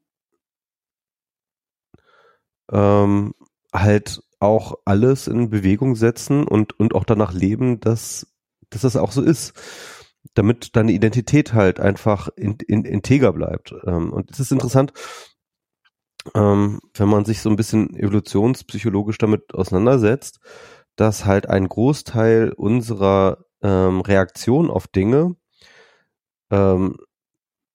nicht in erster Linie dem eigenen Selbsterhalt, also dem eigenen physischen Selbsterhalt ähm, äh, äh, zugutekommt, sondern in erster Linie unser Klarkommen und unser ähm, uns, unser Integrieren können in die Gruppe. Mhm. Ne? Also das heißt, äh, wir, wir sind sozusagen äh, einfach ein Gruppen, Gruppenmenschen. Wir sind einfach als, als Menschen Gruppentiere und, äh, und, und ganz oft ähm, konkurriert unser Selbsterhaltungstrieb, also Selbsterhaltungstrieb des Individuums, mit dem ähm, Gruppenerhaltungstrieb oder sagen wir mal mit dem Gruppenintegrationstrieb, ja, und äh, der Gruppenintegrationstrieb, der, der gewinnt halt ganz häufig in diesen Situationen. Ich habe jetzt letztens gerade eine schöne Folge gehört über Trauma. Ähm, also was ist eigentlich Trauma, ne? Also äh, im Endeffekt ähm, so oberflächlich gesehen erstmal irgendwie ein echt fucked up Erlebnis, ja, irgendwie, Ja. dass du irgendwie nicht verarbeitet bekommst. Ähm, aber es gibt da halt eine sehr, sehr interessante Theorie darüber, dass Trauma ähm, eigentlich nur dann entsteht, wenn du ein Fuck-up-Erlebnis hast, aber das Gefühl hast, nicht damit mit deiner, mit deinem Nahumfeld kommunizieren, darüber zu kommunizieren zu können. Ne? Also wenn ihr alle zum Beispiel eine Fuck-up-Erlebnis habt, ja, irgendwie zusammen, dann könnt ihr relativ gut damit klarkommen, weil ihr darüber reden könnt und so weiter. Aber ähm, ganz häufig sind halt ähm, äh, solche Erlebnisse nicht wirklich teilbar. Also ein gutes Beispiel ist natürlich irgendwie wie Kindermissbrauch, ne? Mhm. Also wenn du als Kind missbraucht wirst, dann hast du meistens niemanden, zu dem du gehen kannst. Und vor allem mit deiner engsten Bezugsperson, nämlich deiner Familie, kannst du nicht darüber reden. Ja. Und, äh, und das, das macht dann halt sozusagen, dass die Psyche, dass die Psyche dann irgendwann dieses Erlebnis abspaltet. Ja. Mhm. Weil ähm, sozusagen die Psychologie demandet, dass du halt in erster Linie erstmal mit deiner Gruppe klarkommen musst. ja. Und erst in zweiter Linie sozusagen ähm, äh, äh, die Probleme erörtern kannst. Und das heißt mit anderen Worten, äh, äh das Problem wird einfach abgespalten, wird einfach ähm, äh, äh, weg, weggetan. Hm. Und, und, und daraus entsteht Trauma. Also ist dieser, aus diesem Disconnect zwischen ähm, körperlicher Erfahrung und, ähm, und nicht und, und psychische Abspaltung. Und das ist so abgefahren. Also dass, dass wir, wir Menschen sind absolut nicht dafür da, irgendwie als Individuen zu überleben und, äh, und, und richtige Entscheidungen zu treffen äh, und, und die Welt rational wahrzunehmen. Wir, wir sind in erster Linie, keine Wölfe. Ja, wir sind, wir sind in erster Linie dafür da, ähm, unseren, unseren Platz in der Gruppe zu halten. Klar. Und zwar koste es, was es wolle. Und koste es unsere eigene Gesundheit. Und koste es unsere, äh, und, und wenn wir uns Pferdewurmkur spritzen müssen. Hm. So. Ja, das ist, also ich, ich, ich, ich meine, das ist natürlich, ich, ich habe mich jetzt darüber lustig gemacht, aber es ist natürlich klar. Ich meine, ähm, die meisten davon werden schon ahnen, dass es ja vielleicht auch sein könnte, dass sie gar nicht recht haben und dass Corona vielleicht. Also ich meine, was ist denn, was ist denn dein Endgame? Diese Leute sind ein bisschen älter alle, oder die wenigsten davon sind wirklich jung. Die sind in einer Gruppe, einer Altersgruppe, wo wenn es sie erwischt, ähm, wo sie, wo sie mit hoher Wahrscheinlichkeit Komplikationen haben oder zumindest vielleicht sogar Angst um ihr Leben haben müssen. Und, und sie verweigern sich halt dieser dummen Impfung. Und das ist, also ich, ich, ich, ich habe auch einen anderen, der, der, der hat offensichtlich war der Mobile Max Hörer mal eine Zeit lang und hat sich dann irgendwann angefangen, ähm, so mit mir einzumischen und ich habe den hin und wieder halt dann nochmal irgendwie geguckt und dessen Timeline gescrollt und, und so und, und ich konnte, bei dem konnte man richtig zusehen, wie er sich immer weiter radikalisiert hat, wie er so anfing als, ähm, als ja, ich bin doch ein Linker und dann halt gegen die Grünen gehetzt hat. Äh, ja, Laschet ist doch ein guter Kanzlerkandidat. Hm. Ähm, sich aber trotzdem noch als totaler Widerstands, im Widerstand gefühlt hat, an irgendwelche Nazis retweetet hat dann und sowas. Also du konntest richtig zusehen, wie das dann immer weiter, immer radikaler, immer. Diese Mobile Max-Hörer, ich sagte ja. und, ähm, und, und den habe ich dann irgendwann mal gefragt, was ist denn, was, was ist denn eigentlich dein Endziel? Willst du jetzt, also ich meine, wenn du jetzt wenn du jetzt einfach weiterhin dich weigerst, eine Maske zu tragen, dich weigerst zu impfen, dich weigerst, irgendwelche Vorbeugungsmaßnahmen zu treffen, dann wirst du es bekommen. Ist ja nur eine Frage des Wann und nicht des Ob. Und, und so, und aus seinen Tweets habe ich mal entnommen, dass er so, naja, vielleicht 60 ist, vielleicht über 50. Also auf jeden Fall schon in einer Gruppe, die die durchaus ein Risiko davon haben. Was, was ist dein Ziel jetzt im ganzen Spiel? Was ist das? Wo soll wo soll's hingehen? Und dann hat er mich geblockt. Ähm, ja. Und ich glaube, ich glaube, das wissen sie selber nicht. Ja. Ich glaube, das wissen sie einfach nicht. Und ich glaube, die haben schon Schiss. Ich meine, du deckst dich nicht mit Pferdewurmkur ein in dem äh, äh, um sie dann im Zweifel. Also es ist so schlimm in den USA, dass wirklich ein, teilweise in, in äh, irgendwelchen Farm-Stores dran steht, so, hey, du kriegst dieses Medikament nur, wenn du ein Foto von deinem Pferd mit dir drauf mitbringst und es uns zeigst. ähm, weil die halt aber, aber, so mal, äh, aber, ich, ich glaube, es gibt noch, einen, noch einen weiteren Faktor, der dabei eine Rolle spielt.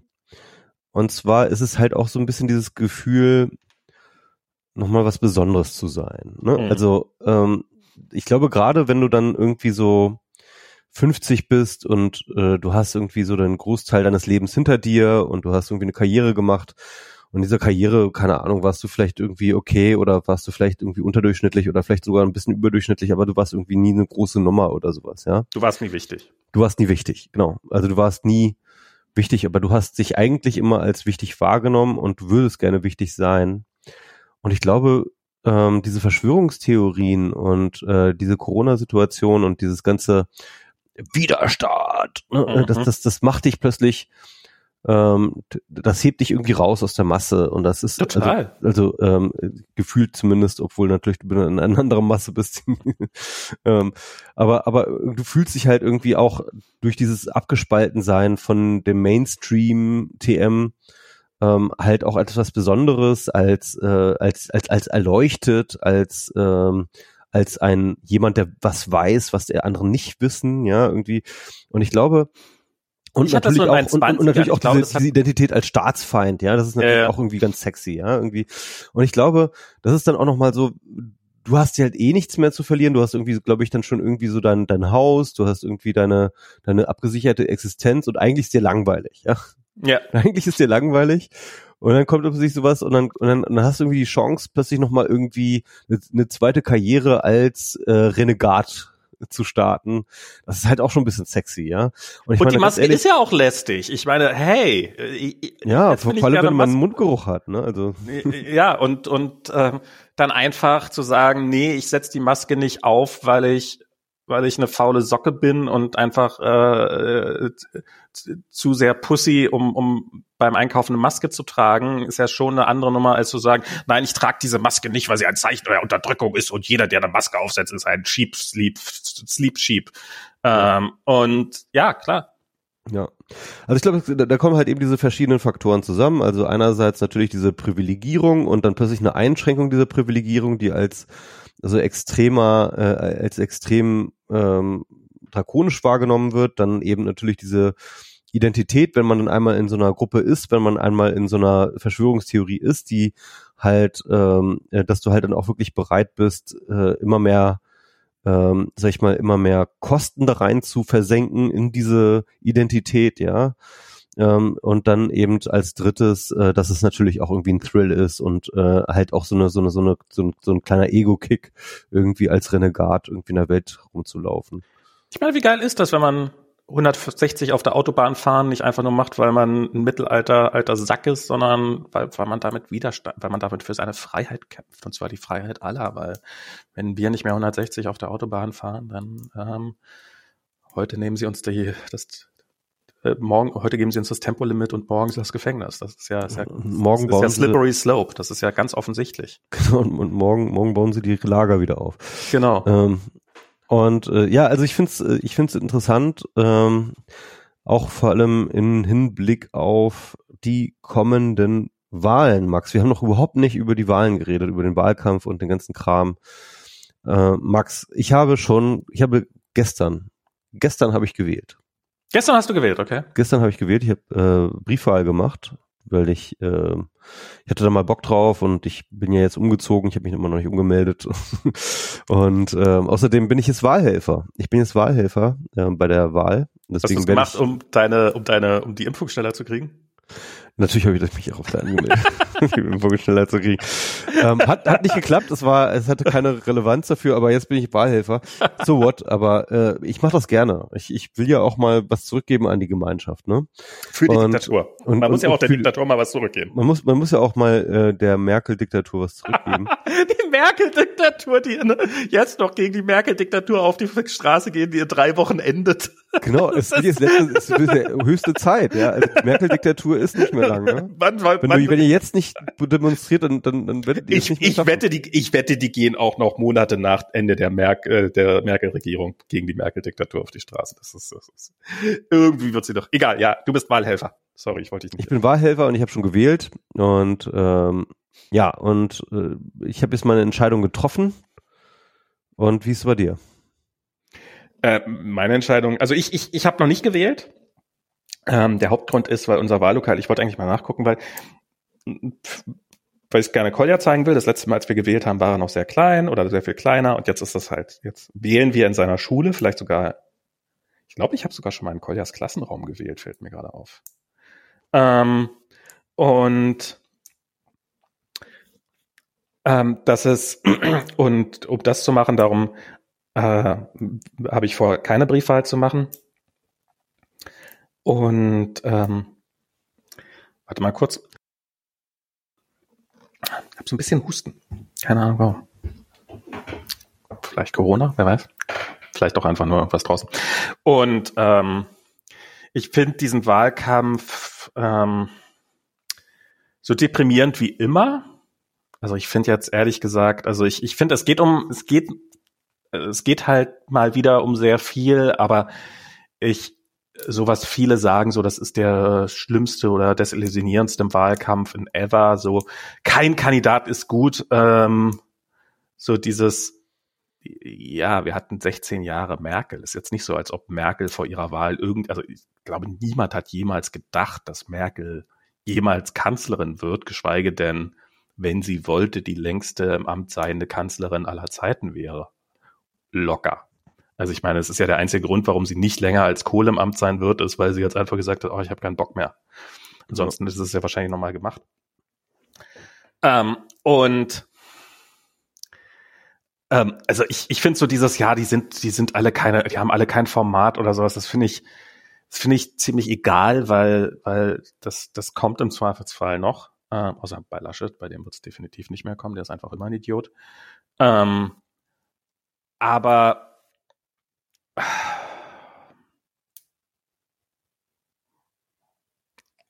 also ich, ich, ich, ich hätte nicht damit gedacht, dass ich, ich bin mal gespannt, ob das Bestand hat. Ich bin mal gespannt, was nachher tatsächlich bei rauskommt. Aber dass die, dass, dass, dass die, dass die SPD in Umfragen zu unseren Lebzeiten noch mal deutlich vor der CDU liegen würde und stärkste Partei wäre.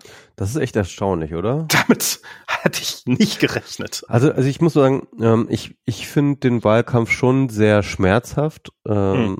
ja, also ich klar. fand den die ganze Zeit sehr schmerzhaft, weil ähm, das, worum es immer ging. Ne? Also ich, ich war je, ich war so häufig überrascht darüber, welche Themen hochkochen. Ne? Also es gibt immer so Themen, die kochen hoch und viele Themen, die kochen eben nicht hoch. Und, ja. ähm, und, und bei den hochkochenden Themen habe ich immer gedacht, was, das interessiert die Leute? Das ist, das ist, das ist das, was die Leute, das ist, was das die Leute interessiert what the fuck?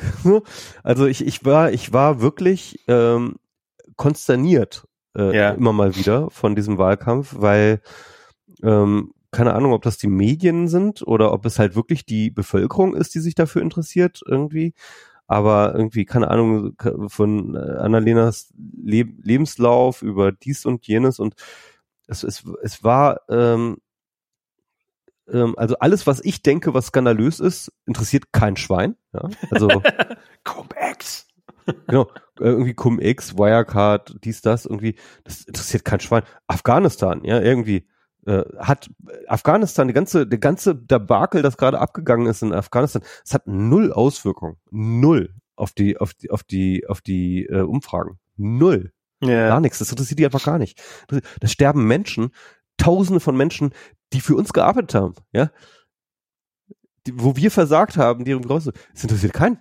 Es interessiert einfach keinen. Nicht, nicht, nicht nur versagt, nicht, sondern die, wo wir es rausgezögert haben und sie bewusst haben warten lassen und bewusst haben, ja. ah, lieber lassen wir die sterben, als dass die ihren Fuß nach Deutschland setzen. Ja, interessiert kein Schwein. Ja. Aber, aber was Leute so interessiert, irgendwie, keine Ahnung, hier irgendwie, ach, das könnte hier, das ist eine Ungenauigkeit im Lebenslauf. Okay. Ja, äh, also you do you, you do you, aber ganz ehrlich, mit dir in einer Demokratie sein möchte ich nicht. Ich möchte nicht mit dir in einer Demokratie sein. Und ähm, also äh, ich möchte mit den meisten Leuten, mit den meisten Deutschen möchte ich nicht in einer Demokratie sein. Also es ist einfach so, es ist äh, äh, äh wir, wir haben einfach unterschiedliche Interessen. Ja, also ich, ich interessiere mich für Politik, die anderen interessieren sich für Bullshit. So, ist einfach so. Und ähm, ja, und dieser und, Bullshit trägt halt. Das ist so schön einfach. Das, äh, das ist das ist Bike-Shedding. Kennst du Bike-Shedding? Nee. Äh, das ist so bei komplizierten Projekten, wenn man irgendwie, ähm, wenn irgendwie ein neues Kernkraftwerk geplant wird, ähm, dann wird, ähm, ähm, dann, dann wird, wird alles, die kompliziertesten Pläne werden ohne Diskussion abgesegnet, aber dann bei der Farbe des Fahrradständers. Ja. Da geht da eine vierstündige Diskussion los. Und das ist halt, das sind so, es sind halt. Ja, da haben die Leute dann auch eine Meinung zu. Ne? Also Genau, Punkt sind die X ist Themen, dazu die- kompliziert, das ist interessiert, das interessiert, das ist irgendwie. Da könnte ja, man sich ja, da, da kann man ja, da kann man ja eine, eine Rückfrage stellen und sich damit als totaler Idiot outen, dass man das Thema nicht total durchgangen hat. Aber Lastenräder, das ist halt ein Thema, was jeder auf Anhieb versteht. Lastenräder, die ganze die Diskussion um Lastenräder. Batsch, batsch, batsch, batsch. Leute, ey, ähm, ich möchte diese Leute wirklich mit ihrem Gesicht in den Matsch drücken, so, ja. Also, äh, sorry, aber mit diesen Leuten kann man keine, kann man keine Demokratie machen. Ähm, äh, es ist, äh, äh, also es ist wirklich, es hat mich wirklich, wirklich abgefuckt und und und sehr äh, und mir echt ein ekelhaft Ekel vor dieser vor dieser Bevölkerung und vor diesen Medien hat äh, äh, eingeflößt Aber ist das was und, Neues? und, und, und, und, ähm, und auf der anderen Seite, und das ist vielleicht, das muss man vielleicht auf der anderen Seite sehen, ähm, so rein Horse Race mäßig ist es ja nun wirklich interessant. Also es ist ja wirklich spannend. Ne? Also ja. wir haben jetzt irgendwie äh, die die SPD, die plötzlich irgendwie so äh, äh, so aus dem Nichts plötzlich irgendwie äh, aufsteigt. Warum überhaupt? Also mein Why? Grund ist, weil, weil Laschet so ein schlechter Kandidat ist. ja, weil Laschet ein schlechter Kandidat ist, weil auch Annalena Baerbock irgendwie viele Leute enttäuscht hat. Ähm, äh, gut, ähm, ja, Olaf Scholz hat bisher einfach im Wesentlichen die Fresse gehalten. Ja, und jetzt, und jetzt haben wir halt irgendwie dieses Dreikopfrennen. Also wir sind wirklich so, ähm, alle drei ähm, Grüne, SPD und CDU sind alle im Bereich des, äh, sag ich mal, statistischen Fehlers irgendwie auf einer, auf einer Augenhöhe, so, ja. Und das ist, das ist schon auf so einer Horse Race Ebene ist das schon wieder spannend, so. Und deswegen, ja, entscheidet sich einen das dann schon für, für die komplette, äh, Brain Damaged halt dieses äh, Wahlkampfs. Ja, das wird, ich, ich glaube, das ist jetzt dadurch, dass es halt so, so eng ist und, und dadurch, dass sich alle in die Hosen machen und besonders die CDU und die CSU jetzt gerade äh, massiv in die Hosen machen, weil sie halt dachten, das Ding schon fest in der Hand zu haben und das jetzt halt im Augenblick so aussieht, als ob das nicht so, nicht klappen könnte. Ähm, dadurch, also ich meine, jetzt fangen sie ja an mit ihrer alten roten Socken-Kampagne, die wieder rauszuholen, dass ja quasi Das ist Olaf, so Olaf Scholz ja quasi ein verdeckter Kommunist ist. Olaf Scholz ist so, Ich, der, der würde nicht weiter auffallen, wenn er CSU-Innenminister in meine, Bayern wie- wäre. Das ist, wie verzweifelt kann man denn sein, wenn man Olaf Scholz als Linken darstellen will? Also ich finde, das ist so irgendwie, Alter. fast so verzweifelt, Mann, wie wenn man, Mann, Mann. wenn man Olaf Scholz wählt. Also das ist, da, dazu gehört Ja. schon richtige Verzweiflung. Also das ist, ja, der ist, Ja. das ist, das ist, und, und da wird's halt wieder auf diese simplen Sachen runtergebrochen. Und halt, ich meine, die, diese ganze dämliche Gender-Sternchen-Debatte, diese, diese, Das ist dass dass in Sachsen jetzt irgendwie ein Gesetz erlassen wurde, dass man an Schulen, dass irgendwie in bla bla bla in offiziellen Briefen keine oder in Schulkommunikation, oder ich weiß nicht was, keine Gender-Sternchen mehr verwendet werden dürfen. Die, das, das ist ein Bundesland, in dem das Kultusministerium kein Problem damit hat, dass die Rassentheorie gelehrt wird. Und ich sage, ja, das muss halt jede Schule für sich entscheiden, ob sie Rassentheorie lernen, lernen, lehren will oder nicht. Aber Gender-Sternchen, das ist, das ist, Hauptsache das, nicht gendern. Aber das ist Hauptsache so, nicht Hauptsache, gendern. Hauptsache, die, die werden nicht als, äh, genau, beim, beim Hauptsache beim Holocaust verha äh, verharmlosen, äh, nicht, nicht, nicht gendern. Ähm, das mein, ist, mein Tweet hat ja niemand verstanden. Ich habe ja, ich habe ja, ich habe ja getwittert, ähm, die Social Unjust Warriors ähm, äh, werden radikalisieren sich zusehends. ja, das ist echt krass. Es ist wirklich, es ist wirklich so, das sind richtige Warriors, die halt im Endeffekt äh, ihre gesamte Energie damit beschäftigen, sich für Ungerechtigkeiten einzusetzen. Das ist unglaublich. Ja. Ja, klar. Wir müssen, wir, wir müssen Ungerechtigkeiten verteidigen. Die koste es, was es wolle. Privilegien Sind. Genau. Na, das sind, weil es ihre Privilegien sind. Ja, es, ist- was heißt Privilegien? Ich meine, wem wird ein Privileg, Privileg weggenommen, wenn, wenn irgendwie äh, Frauen mitgenannt werden? Ich, äh, Da muss ich so ein bisschen um. Wir wir sollten. Ist- ich, übrigens, äh, ich, ich, ich, was ich ja an dieser Stelle, wir sind alte weiße Männer und wir müssen endlich mal damit anfangen, vernünftig zu gendern. Ähm, und ich finde das, ich mir mir ist das, das, das, es wird immer allgegenwärtiger und ich bilde mir ein, dass wir früher mal bei solchen Sachen potenziell ein bisschen früher dran gewesen wären und jetzt sind wir es halt nicht. Und ich, ich finde, ich bin haben wir jetzt nicht gegendert? Haben wir jetzt nicht gegendert? Ich habe ja auf jeden Fall mein Buch habe ich komplett gegendert. Ja, sehr gut.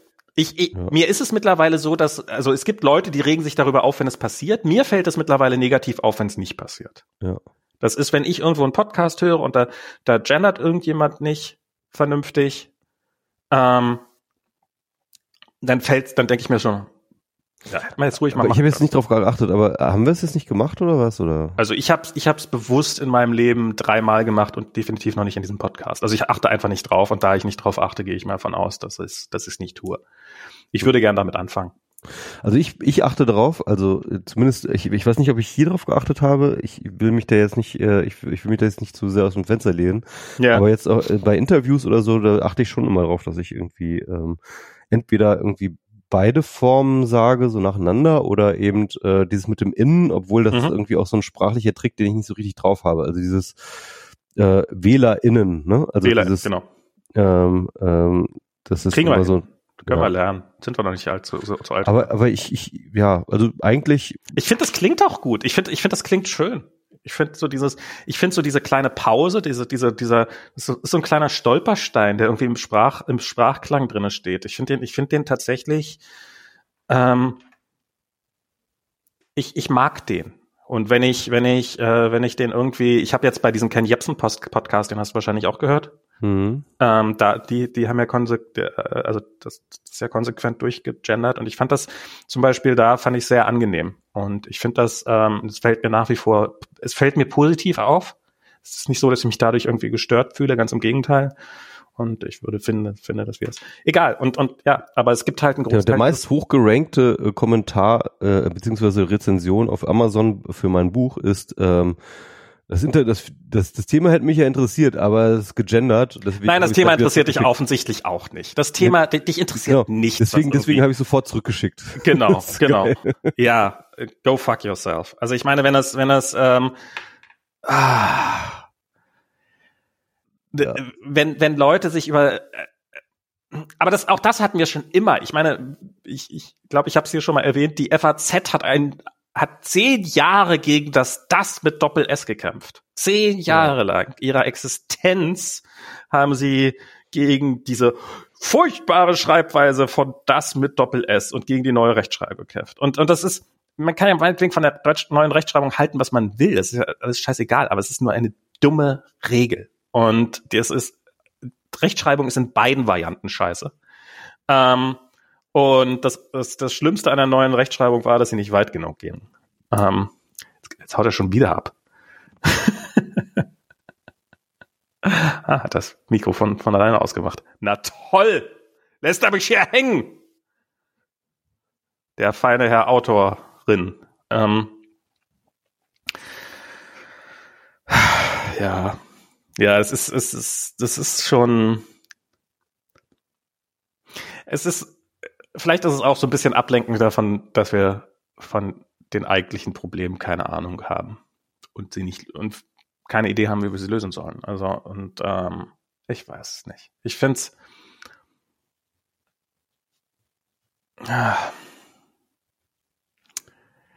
Ich weiß nicht, ob es jemals anders war, aber ich glaube, man, man, man sieht halt, wie Macht funktioniert. Es ist ja ähm, so ein, so ein, ich glaube, dieses Gender-Sternchen und Lastenräder und sowas sind halt Feindbilder projizierend, weil man an die echten Probleme nicht ran will. Und ähm, also warum jetzt ein Lastenrad irgendwie ähm, tatsächlich zu so einer großen. Da hat ja der Diktator hier, ähm, der Diktator, der hat ja, der hat ja, ähm, jetzt, weiß jetzt gerade gar nicht seinen echten Namen. Auf Twitter heißt der Diktator. Ähm, der hat im Tagesspiegel irgend so eine Kolumne geschrieben und ähm, eben auch, äh, also es war eine ironische, sarkastische äh, Kolumne irgendwie, aber eben auch nicht so hundertprozentig gegen Lastenräder, dass man darauf Wert, also es ging darum, wie scheiße man ja für seine Kinder aussieht, was, was man ja, was man ja alles so macht, um, um ähm, nur für seine Kinder und Lastenräder hatte halt, dass man halt auf Lastenrädern schon ziemlich scheiße aussieht, aber was macht man nicht alles für seine Kinder? So in etwa hat er diese Kolumne geschrieben. Und der hat dann auf äh, Twitter sehr, sehr, sehr, sehr, sehr, sehr viel dafür auf den Deckel gekriegt. Und äh, insofern kann ich mir auch vorstellen, dass das vielleicht die Ausgangsbasis war, dass man dann, dass dann irgendein Politikstratege gesagt hat, ah, Lastenräder, das ist offensichtlich ein Spaltthema, das müssen wir hier in, die, in, in diese Masse werfen. Ich meine, das ist, das ist halt Politik, ne? Oder das meinst, Peter Wittkamp ist schuld äh, Peter Wittkamp, an, an dieser genau. Debatte? ich weiß nicht, ja, vielleicht. ähm, nee. Nee, Nee, es also ich, ich glaube, es war ja, ähm, es, es war ja, das war ja schon irgendwie im, im grünen äh, äh, Programm drin mit Ja. irgendwie, glaube ich, eine Milliarde äh, äh, Förderung für Lastenräder. Ja, aber ich meine, das halt, also ich meine, Donald Fonso hat dann irgendwie das mit den Taliban verglichen. Also Oh Gott. Lastenräder fördern, Oh Gott. Ist ist wie Taliban. Talib, ist Taliban. es ist, es ist, es ist wie Taliban, weil ja, ja, weil das ja klar ist. Ja, meine, das braucht man, also das braucht man gar nicht weiter begründen. Das brauchen wir gar nicht weiter erklären. Das, ist er, das ergibt sich von selber. Taliban, die Taliban würde Lastfahrrad fahren. es ist, es ist doch sonnenklar. Es ist Also- einfach sonnenklar. Ähm, ja. äh,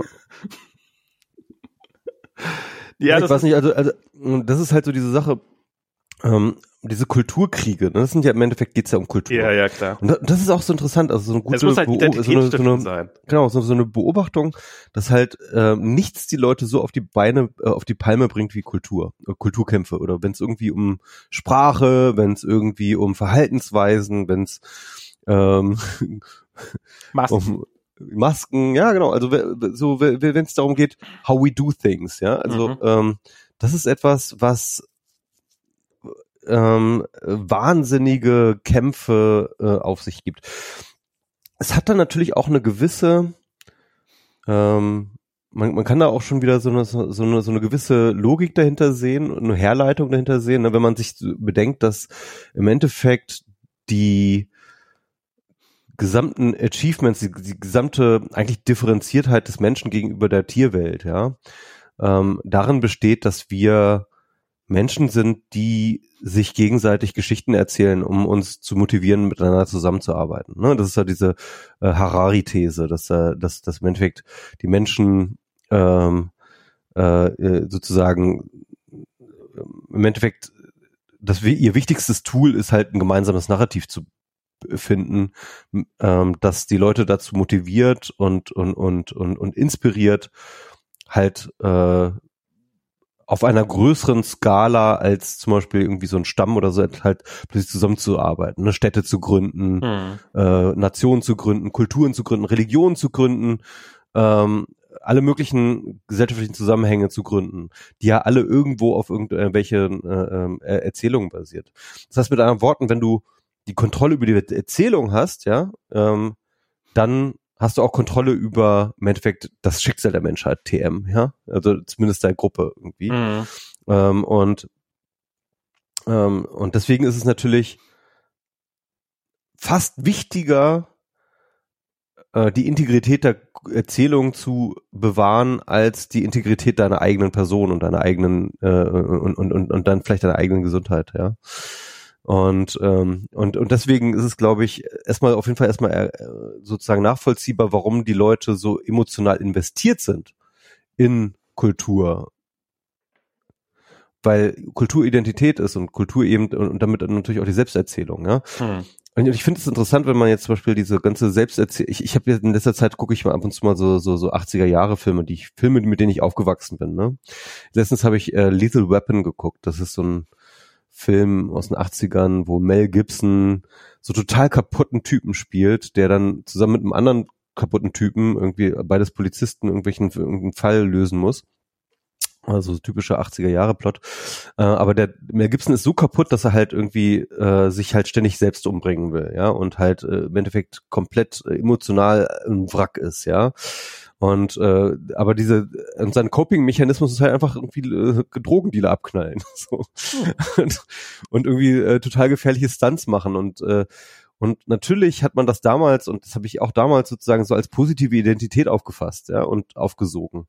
Ja, irgendwie, ja, dieser total fertige Typ irgendwie, der, dem alles egal ist, der ähm, äh, sich am Ende des Tages aber irgendwie über alles und, über alles andere stellt und seine eigene Mental Health halt nicht irgendwie behandeln lässt, sondern halt damit lebt wie ein Mann und so weiter. Das ist halt so ein bestimmtes ja, ja. Männlichkeitskonzept, was damit ein, einhergeht und äh, überhaupt ist das Ganze dann natürlich mit extrem viel ähm, äh, Waffenfetisch und äh, Benzingeruch äh, eingenebelt. Also so, so diese, diese ganze Identität, die halt damals gebaut wurde in den 80er Jahren. Ich habe manchmal das Gefühl, dass das, dass es das ist, was eigentlich die Leute da, da draußen äh, verteidigen. Ne? Also diese ganzen 60, 50 bis 60-Jährigen, äh, deren, deren Ausdruck das natürlich war. Ne? Also ja, deren, klar und, und, und auch deren Freiheitsverständnis und deren Selbsterzählung.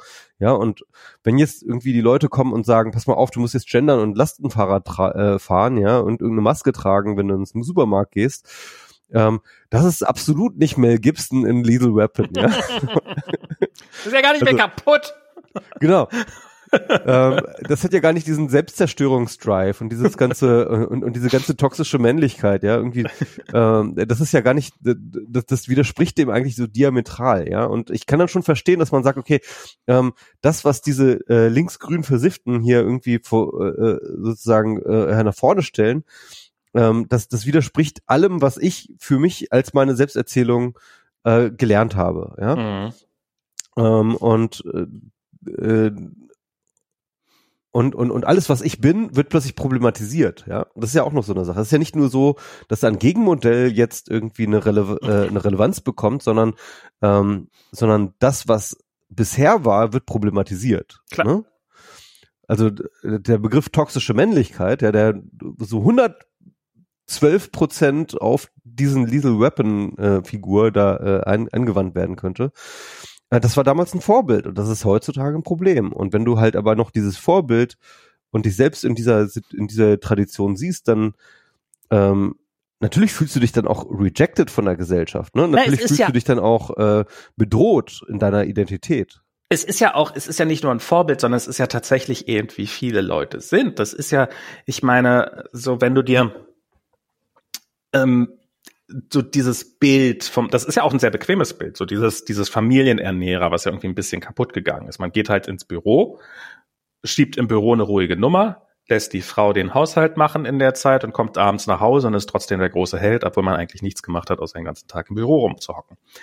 Und das ist ja eine, das ist ja was, was viele in sich tragen und wo auch viele darauf hingearbeitet haben. Also das ist ja, ich meine, das ist ja auch was, wo man ähm, was ja auch keine leichte Rolle ist. Also ich meine, ich war ja in den USA, da hat ja Diana nicht gearbeitet einen großen Teil der Zeit lang, darum war ich, war, war ich ja quasi der Familienernährer. Das ist jetzt nichts, was einem, was mir physisch jemals schwer gefallen ist, aber das ist, ist was, was irgendwie dann doch ein bisschen auf einem lastet. Also das ist halt, äh, das gibt einem schon nochmal ein anderes Gefühl von, ich darf diesen Job nicht verlieren. Nicht, dass ich jemals in Gefahr gekommen wäre, diesen Job zu verlieren, aber ähm, und und ist ja, also die, die, diese, diese Männer, die haben ja durchaus auch Opfer gebracht, um diesem kaputten Bild zu entsprechen. Und dann jetzt gesagt zu bekommen, ja, aber es war alles nichts wert, weil es ist toxisch, ist natürlich schon ein harter Schlag, muss man einfach mal sagen. Und sie haben ja insofern tatsächlich nichts falsch gemacht, weil sie haben ja, äh, außer sie haben halt das gemacht, was alle gemacht haben. Und ja. was damals halt für richtig gehalten worden ist. Ähm, ist, ja, ist, keine Ahnung ich verstehe, warum man da, warum man da ein bisschen durchtickt. Ja, also ich finde es schade, dass man da nicht ein bisschen reflektierter ist. Aber Selbstreflexion war nicht Teil des toxisch männlichen Bildes. Nicht, nicht. Ganz und gar nicht. Insofern nee. entsprechen sie einfach weiterhin ihrem Klischee.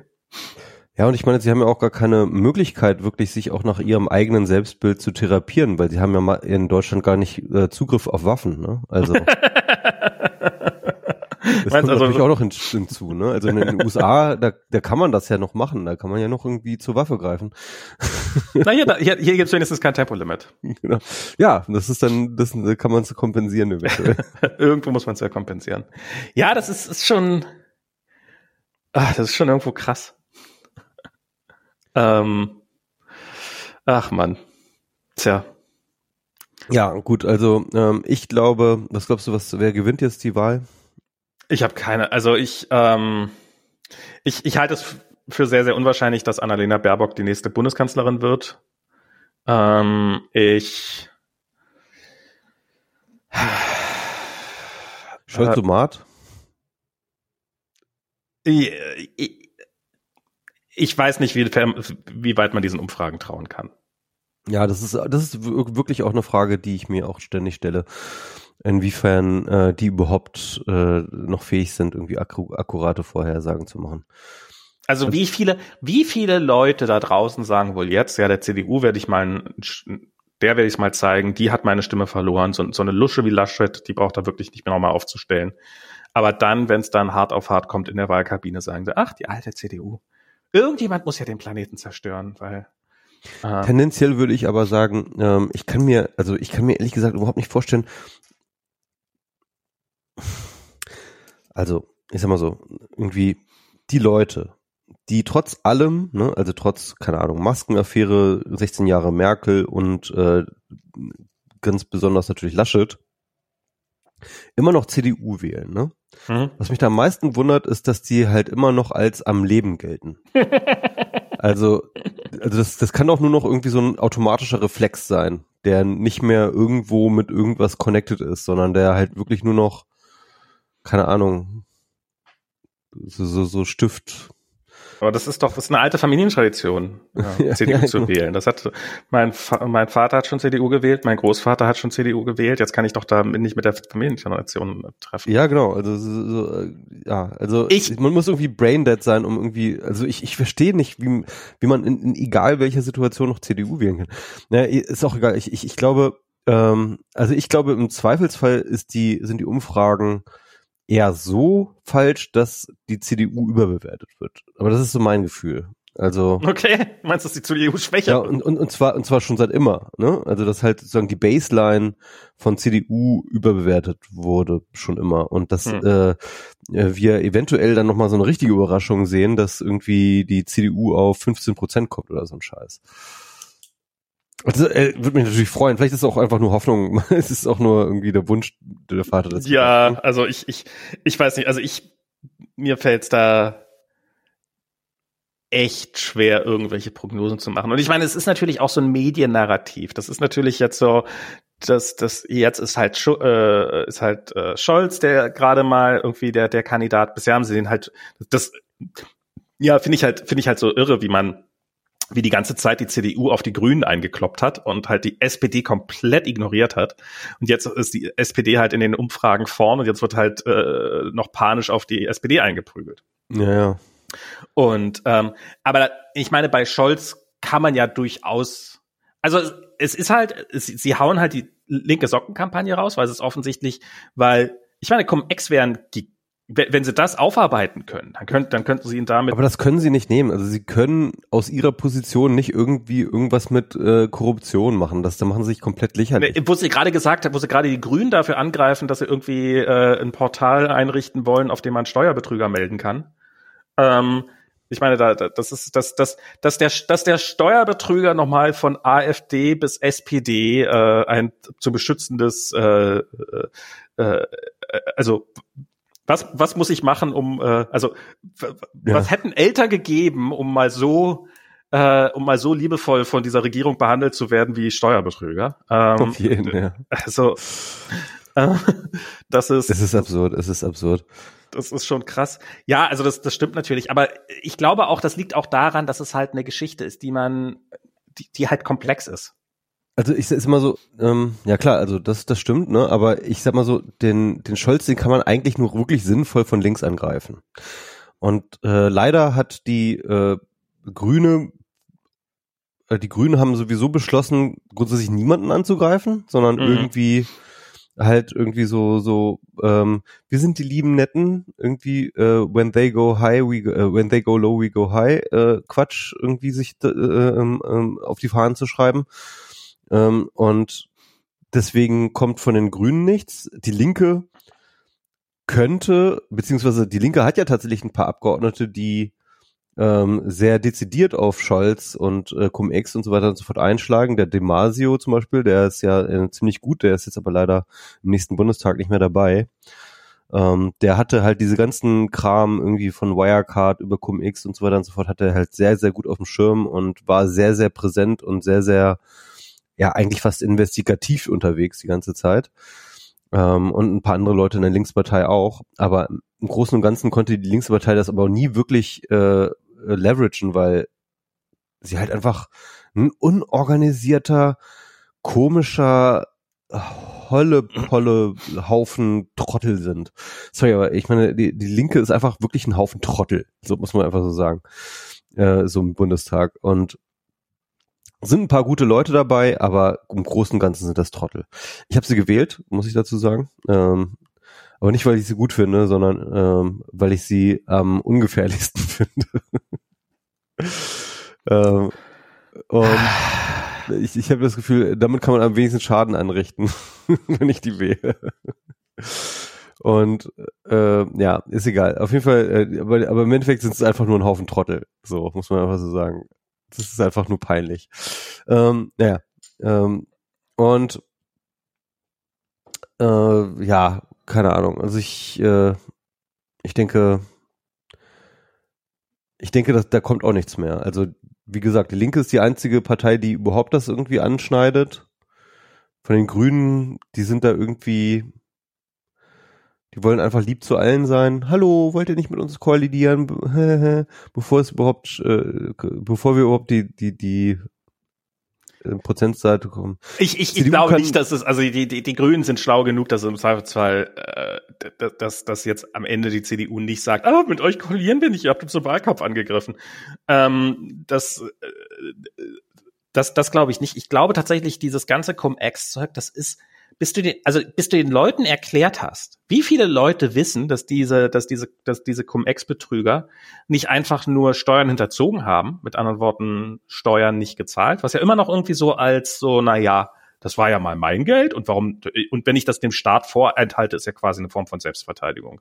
Sondern dass die tatsächlich aktiv Kohle rausgezogen haben. Dass die halt am Ende mehr Konto auf dem Konto, deutlich mehr Milliarden mehr auf dem Konto hatten, als sie vorher hatten. Und bis, bis du allein das erklärt hast, ist ja, ist ja, ist ja, ist ja schon, sind, ist ja schon mal 90 Prozent deiner Zuhörerschaft eingeschlafen.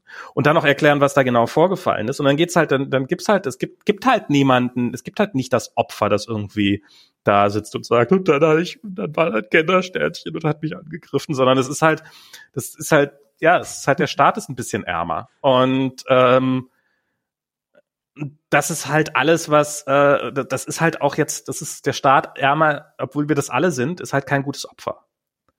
Und man könnte jetzt mal vorrechnen, wie viel ja. das uns jeden Einzelnen gekostet hat. Ja gut, also ja gut, ja gut, also ich meine Cum-Ex hin oder her, aber am Ende des Tages ist ja auch eigentlich nur die Geschichte entscheidend, dass Olaf Scholz äh, einer Privatbank aufgrund von persönlicher Intervention eine Sonderbehandlung hat zukommen lassen. Ja, und das ist ja im Endeffekt erst einmal schon etwas sehr Anrüchiges. Und wenn man halt irgendwie den Anspruch hat, als sozial gerecht zu gelten und irgendwie auf sozialen Ausgleich zu sein und das so als sein Thema macht, dann ist das schon sehr off-brand, wenn man irgendwie sagt, okay, hier du Privatbank, auch wenn du jetzt eigentlich äh, so und so viel Millionen an den Staat zahlen müsstest, äh, wir, wir erlassen dir das jetzt einfach mal. Äh, und darum geht's ja eigentlich, ja. Und das ist dann eigentlich fast egal oder nicht egal, aber halt ähm, äh, zweitrangig, warum diese Bank diese, dieses Geld jetzt zurückzahlen musste. Also man muss also dieses Cum-X gar nicht verstehen, um zu verstehen, dass irgendwie Olaf Scholz da in echt hässliche Dinge verwickelt ist. Ja, aber es ist, ich, ich meine, es ist es ist wirklich so. Also zumindest, wenn man es richtig ausschlachten würde, ne, also wahlkampftechnisch, man sagen würde, hier Olaf Scholz ähm, ähm, für den ist nicht jeder gleich. Ja, also du als normaler irgendwie auf der Straße, musst deine Steuern zahlen und so weiter und so fort. Aber wenn dann irgendwie die Privatbank von den reichen Bankern irgendwie bei Olaf Scholz vor der Tür steht, dann kriegen die eine Sonderbehandlung. Das reicht ja schon. Ne? Also wenn man das so mhm. ausschlachten würde, und das könnte man auf einer Wahlkampfbühne, könnte man das machen. Man könnte mit dem Finger auf Olaf Scholz sagen, zeigen und sagen, hier, da passiert eine Ungerechtigkeit und du bist das Arsch, äh, du bist der Arsch auf der Straße, der, äh, der, der es ausbaden muss. Und wenn man das richtig ausschlachtet, und das könnte man so ausschlachten, auf dieser, sag ich mal, plakativen und, äh, und, und, und, und emotionalisierenden Ebene, dann würde das auch funktionieren. Nur es gibt leider niemanden, der das macht. Es gibt einfach niemanden. Wir haben niemanden, der das macht. Die CDU, das wäre natürlich völlig off-brand für die. Und äh, die Grünen machen es nicht, weil sie irgendwie, keine Ahnung, äh, sich äh, die Kreide gefressen haben. Und die Linken sind zu chaotisch, um das hinzukriegen. Ja, das ist, äh, das ist die traurige Wahrheit. Das kommt, deswegen kommt Olaf Scholz damit durch und wird vielleicht Kanzler. So. Ja. Also sagen wir so, und die, wenn, wenn, die Medien kriegen es auch nicht richtig auf die Reihe, aber ja. Ja, und es, es scheitert ja nicht an, also es ist, ich, ich finde es wirklich irre, mit welcher, dass, dass es halt die Bild es selbstverständlich schafft, irgendwie drauf einzukloppen, wenn irgendwo ein Hartz-IV-Bezieher irgendwo fünf Euro zu viel bekommen hat, möglicherweise. Ähm, ich meine, da Florida, Rolf, äh, wir erinnern uns noch alle, was, was die da für einen Aufstand drum gemacht haben, wo dann auch Gesetze geändert worden sind. Und natürlich ist, machen sie Cum-Ex nicht, gehen sie nicht an, weil's, ähm, weil's, äh, weil's halt ihre, Elite. Weil's ihre Kumpel halt, sind. Ja. Ähm, ja. Aber ich glaube auch, es verfängt halt nicht so. Man tritt halt nicht gerne nach, die Leute treten tendenziell lieber nach unten als nach oben. Ich glaube, ich fürchte, das ist die traurige ja. Wahrheit. Menschen sind einfach scheiße. Ja. Das ist einfach der Punkt. Das, da, da, das, das ist, das, da ist sehr viel dran. Es ist eigentlich ein Wunder, dass wir überhaupt so weit gekommen sind. Also wer, wer hätte es, hätte, hätte, stell, stell dir vor, vor zwei Jahren, stell dir vor, zu Anfang von Corona, ähm, hätte dir irgendjemand gesagt, du, wir werden in Rekordzeit einen geilen, mehrere geile Impfstoffe haben. Das Problem wird sein, dass die Leute sich nicht impfen lassen wollen. Der ist doch, der hat ja gesagt, hast du sie noch alle? Ja, also so ähm, ähm, Impfgegner gab es ja schon vorher, ne? Also es ist ja jetzt ja nicht so, dass es die, die jetzt ja, irgendwie aus dem Nichts gekommen sind, aber ähm, klar, aber ja, aber ich hätte auch gedacht, dass es das ist wesentlich weniger. Ich hätte jetzt gedacht, so sind so zehn Prozent oder so, ne? Zehn Prozent Impfgegner.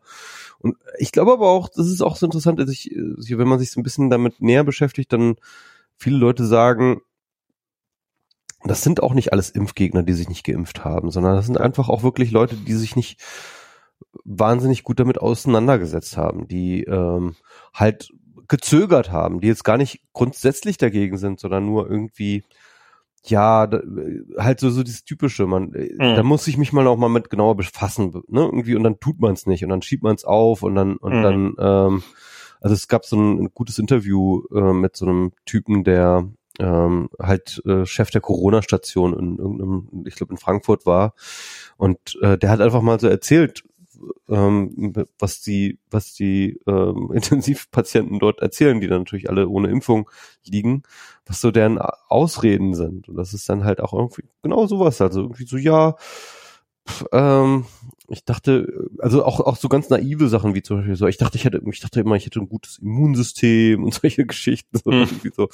Und ähm, ich meine, das ist halt auch einfach Unwissen, das ist halt auch einfach, ja, ja, klar. Ähm, und ich meine, dass, dass, dass wir halt auch wahnsinnig gut informiert sind und uns irgendwie, keine Ahnung, den Drosten-Podcast reinziehen und äh, und äh, Fischblog und äh, Kai Kupferschmidt und so lesen ähm, und, und keine Ahnung, New York Times und äh, was weiß ich. Das, das ist halt auch nicht der Normalfall, das ist halt eher die Ausnahme, ne? Und ähm, ich meine, das, sagt, das sagen ja auch alle, so die, die, so die Mittelschicht, die ist ja quasi vollständig durchgeimpft, sondern es sind ja eher sozial schwächer gestellte. Ähm, ganz häufig, ja, ganz häufig. Leute, das ist, die. Das ist auch, was der sagte, also das halt äh, verglichen mit den anderen Wellen äh, merkt man schon eine extreme ähm, Ungleichgewicht, was äh, die soziale Herkunft angeht. Ne? Hm. Und äh, dass bestimmte Schichten halt gar nicht erreicht werden mit äh, der Corona-Kampagne. Das ist tatsächlich was, was ich vor längerer Zeit prophezeit habe. Ich, hab, ich hatte gedacht, dass die Gründe Anne wären, aber dass das äh, Corona wird eine arme Leute-Krankheit werden. Und ja. ähm, und ich, ich glaube, ich meine, es ist jetzt, jetzt haben sie angefangen, irgendwie, das, das haben sie neulich, äh, dass, dass sie jetzt auf der Ringbahn hier, dass er quasi, dass du dich in der S-Bahn impfen kannst. Und dann kriegst du halt eine Johnson Johnson Impfung, musst dich nicht noch ein zweites Mal impfen lassen, aber hast deine Impfung weg, wo dann irgendwie äh, äh, Gernot gefragt hat, so, äh, was soll, was ist daran besser, als ins Impfzentrum zu gehen? Und so, ja, man muss halt nicht ins Impfzentrum gehen, sondern es gibt halt, genau, ja. es gibt halt viele Leute, es, und, und ich meine, das ist halt, das ist halt die Realität. Was ist denn, wenn du wenn du halt auf deiner Liste der, also was, wenn, wenn Impfen einfach nicht die höchste Priorität hat, weil du halt vielleicht alleinerziehend bist, weil du vielleicht sehr viel arbeiten musst. Was machst du denn, wenn du ähm, irgendwie Amazon-Fahrer bist und dir nicht erlauben kannst, weil dir, weil dein Chef dir sagt, sag mal, wenn du morgen nicht zur Arbeit kommst, dann bist du gefeuert, ähm, krank zu sein, auch nur für einen Tag. Und ich meine, wir wissen alle, dass so eine Corona-Impfung äh, einen ganz schön ausnocken kann. Und das ist, das, ja, das, ich glaube, ich glaube, dass natürlich auch solche Sachen massiv dabei sind. Das sind, das finde ich ja. sehr, sehr, sehr. Das ist natürlich eine Milchmädchenrechnung, weil natürlich eine Corona-Krankheit dich länger ausnockt als irgendwie ein. Ja, aber also. der Chef von einem Amazon-Fahrer ist jetzt äh, nicht jemand, der langfristige Denker hat. Ansonsten wäre er auch nicht in der Position, in der er ist. Ähm, ich meine, das sind ja auch alles keine Leuchten, die da sind. Das ist ja, ähm,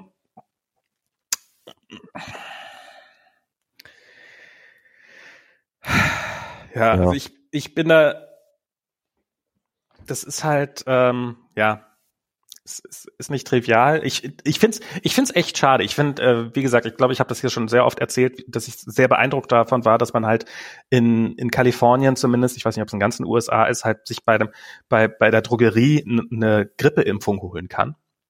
Und dass das hier halt immer relativ, also ich weiß, dass es inzwischen, dass es bei irgendwelchen Betriebsärzten geht oder sowas, aber das ist so halt, dass das in deinen Alltag eingewoben wird, dass du ähm, mh, ja. Das ist ähm, das ist schon ganz gut und ich glaube, das muss man auch machen. Also man muss die Impfung zu den Leuten bringen jetzt irgendwie. Und das passiert ja auch. Äh, es gibt jetzt so mobile Impfteams. Es gibt, äh, genau. ich war jetzt ja gerade auf dem Festival hier auf dem Planet C, das so, so, so Ersatzfusion war. Und äh, da konnte man sich auch impfen lassen tatsächlich. Ähm, die hatten dann so moderner, ähm, äh, wo einfach wie Sonntag und Montag konntest du dich einfach mal impfen lassen. Und ich habe äh, irgendwo gelesen, dass in den USA wohl so Stadt, also so so so Street ähm, ähm, Street Partys, nee, wie heißen die? Blockpartys, ähm, wohl hervorragend geeignet sind. So, hey, du bist schon mal hier, tanz ein bisschen, ist eine Wurst und hier übrigens Genau. Gab es ja diese doch gleich noch auch in Deutschland über Currywurst und Impfen. Aber ja, also ich meine, das ist, äh, ich glaube, das ist schon gut. Äh, es gab jetzt heute ein äh, Interview mit Drosten, ähm, wo er nochmal auch klar gemacht hat, dass die Impfquote einfach wahnsinnig viel zu niedrig ist. Wir können mit dieser Impf, also er hat wirklich so gesagt, mit dieser Impfquote können wir nicht in den Herbst gehen. Ja? Und ähm, dass äh, das eigentlich jetzt alles darum gesetzt werden muss, diese Impfquote zu erhöhen. Mhm. Und ähm, ja, also ich glaube, ähm, da kommen wir nicht dran vorbei. Was sind deine Befürchtungen für den Herbst? Das wird, glaube ich, hart, oder? Der, der Winter wird wieder hart.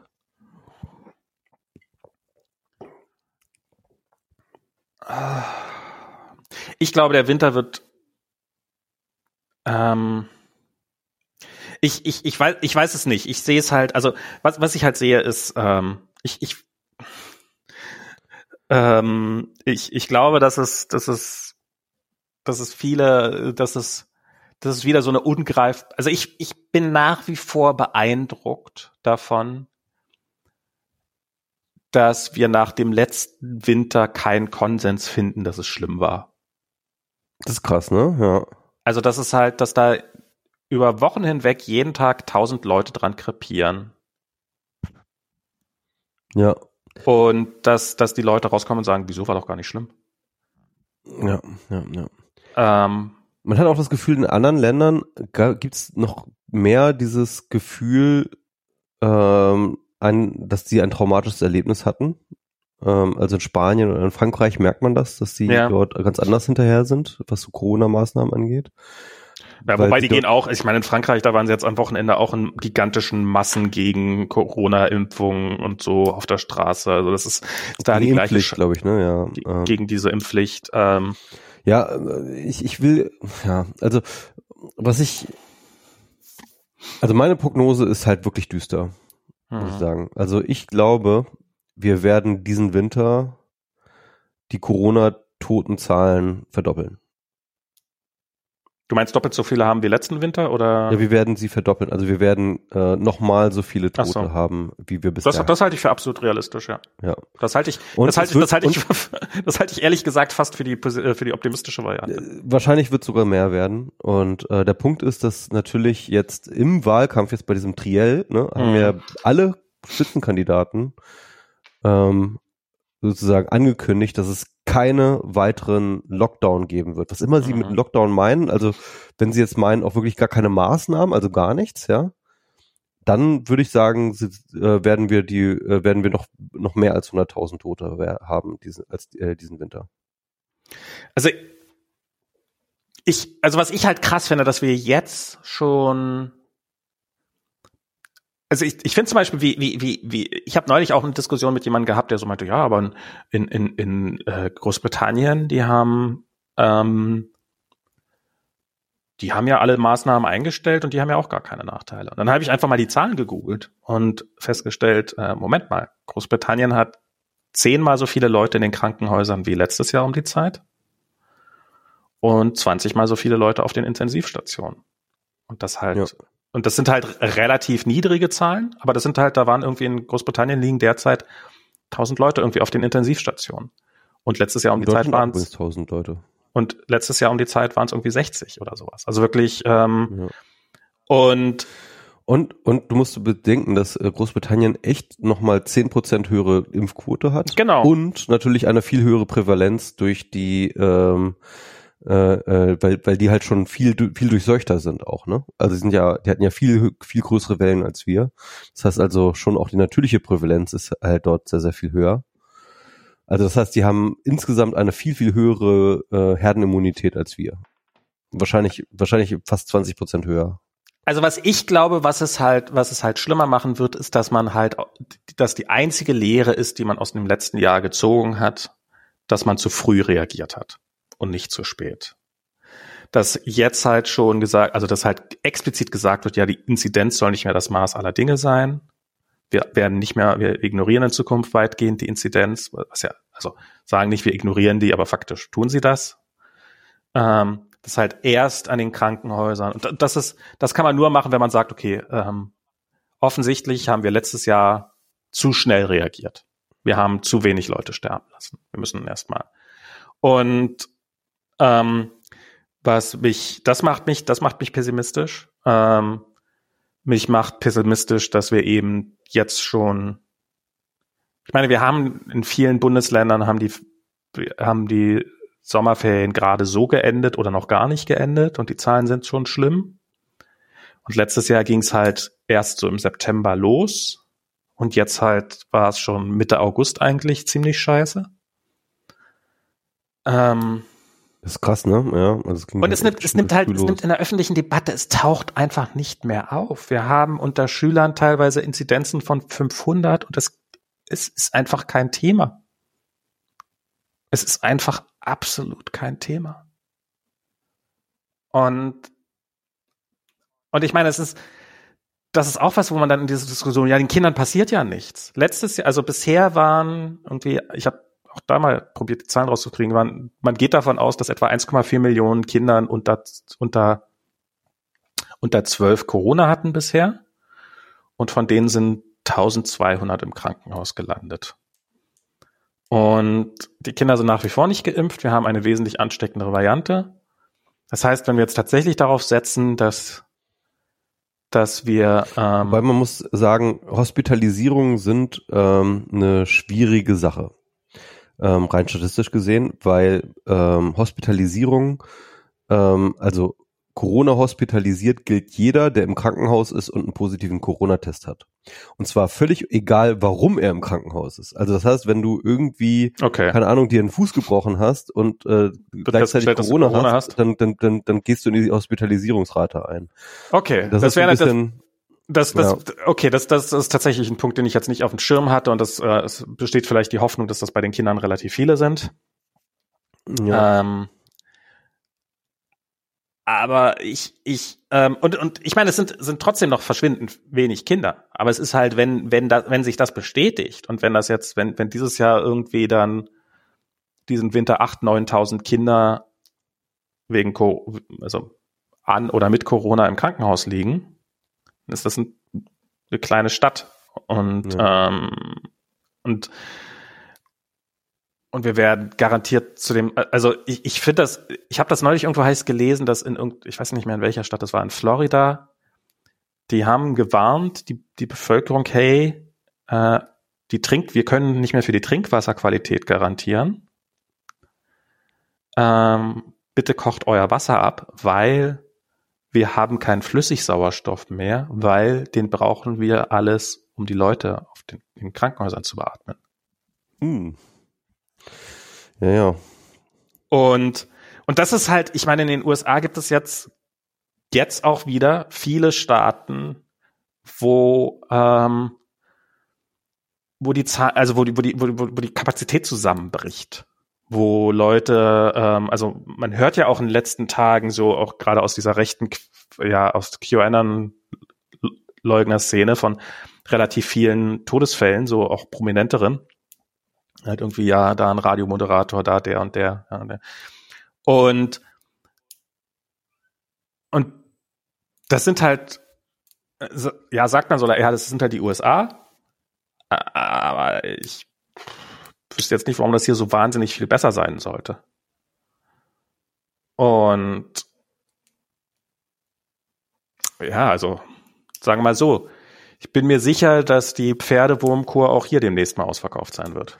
Ähm, weil ich das gerade sehe, äh, die Melanie Brinkmann hat wohl in einem Zeitinterview ähm, halt so durchgerechnet, dass ähm, ungefähr 0,1 bis 0,19 Prozent äh, mit äh, positiv SARS-CoV-2 ins Krankenhaus kommen können, also von den Erkrankten, ne? Mhm. Und ähm, davon dann wiederum drei Prozent sterben können. Und hat dann halt so ungefähr überschlagen, dass halt mehrere hundert äh, Kinder und Jugendliche im kommenden Winter ihr Leben verlieren könnten. Mhm das wäre schon echt krass. Also wenn das ja. zutrifft, was sie sich da so ausdenkt. Und die Melanie Brinkmann ist ja schon auch eine gute. Ähm, würde ich jetzt mal nicht. Ähm, 0,19. Also 0,1 äh, bis 0,19. Okay. Also bis 0,2 kann man sagen. Ähm, von, glaube ich, den Infizierten kann äh, ist an laut amerikanischen Zahlen wohl ins Krankenhaus gekommen.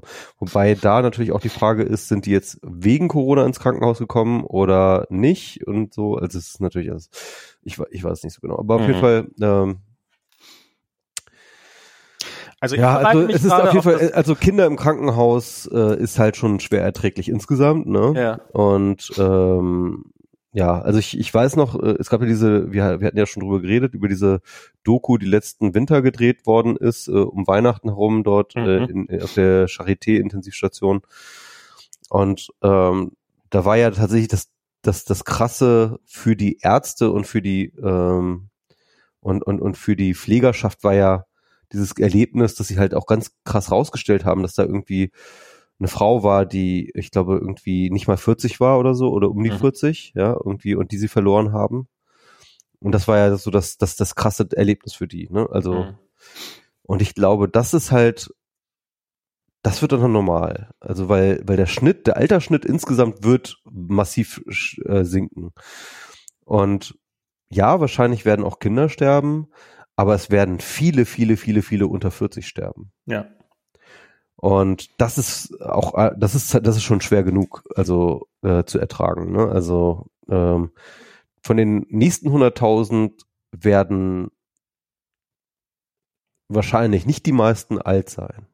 Hm. Ja, also die meisten der 100.000, die jetzt gestorben sind, die waren ja alle fast fast alle irgendwie über 80. Ja.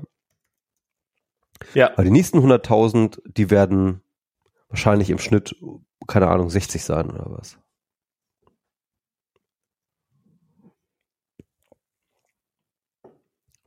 Also es wird ein harter Winter, kann man auf jeden Fall mal feststellen. Ja. Es wird ein harter Winter. Leute, brace yourselves.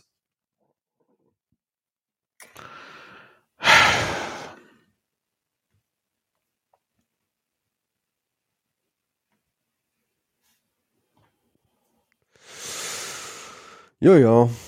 Gut. Naja. Wollen wir noch irgendwas an, wollen wir noch mal über Krypto reden? Ja. heute nicht mehr. Diesen, diesen Podcast, den ich dir noch empfohlen hatte, äh, äh, wieder the, uh, why, uh, When the Music Stops, ne? Den ähm, da fand ich eine These nochmal im zweiten, äh, im zweiten Teil, fand ich ganz interessant, ähm, nämlich über Tether. Da meinte er halt, dass Tether im Endeffekt, das Scheme hinter Tether ist vielleicht auch einfach, dass die Tethers die realen Dollar, die im System stecken, ersetzen. Also sozusagen, das ist, das ist halt im Endeffekt. Ja, klar.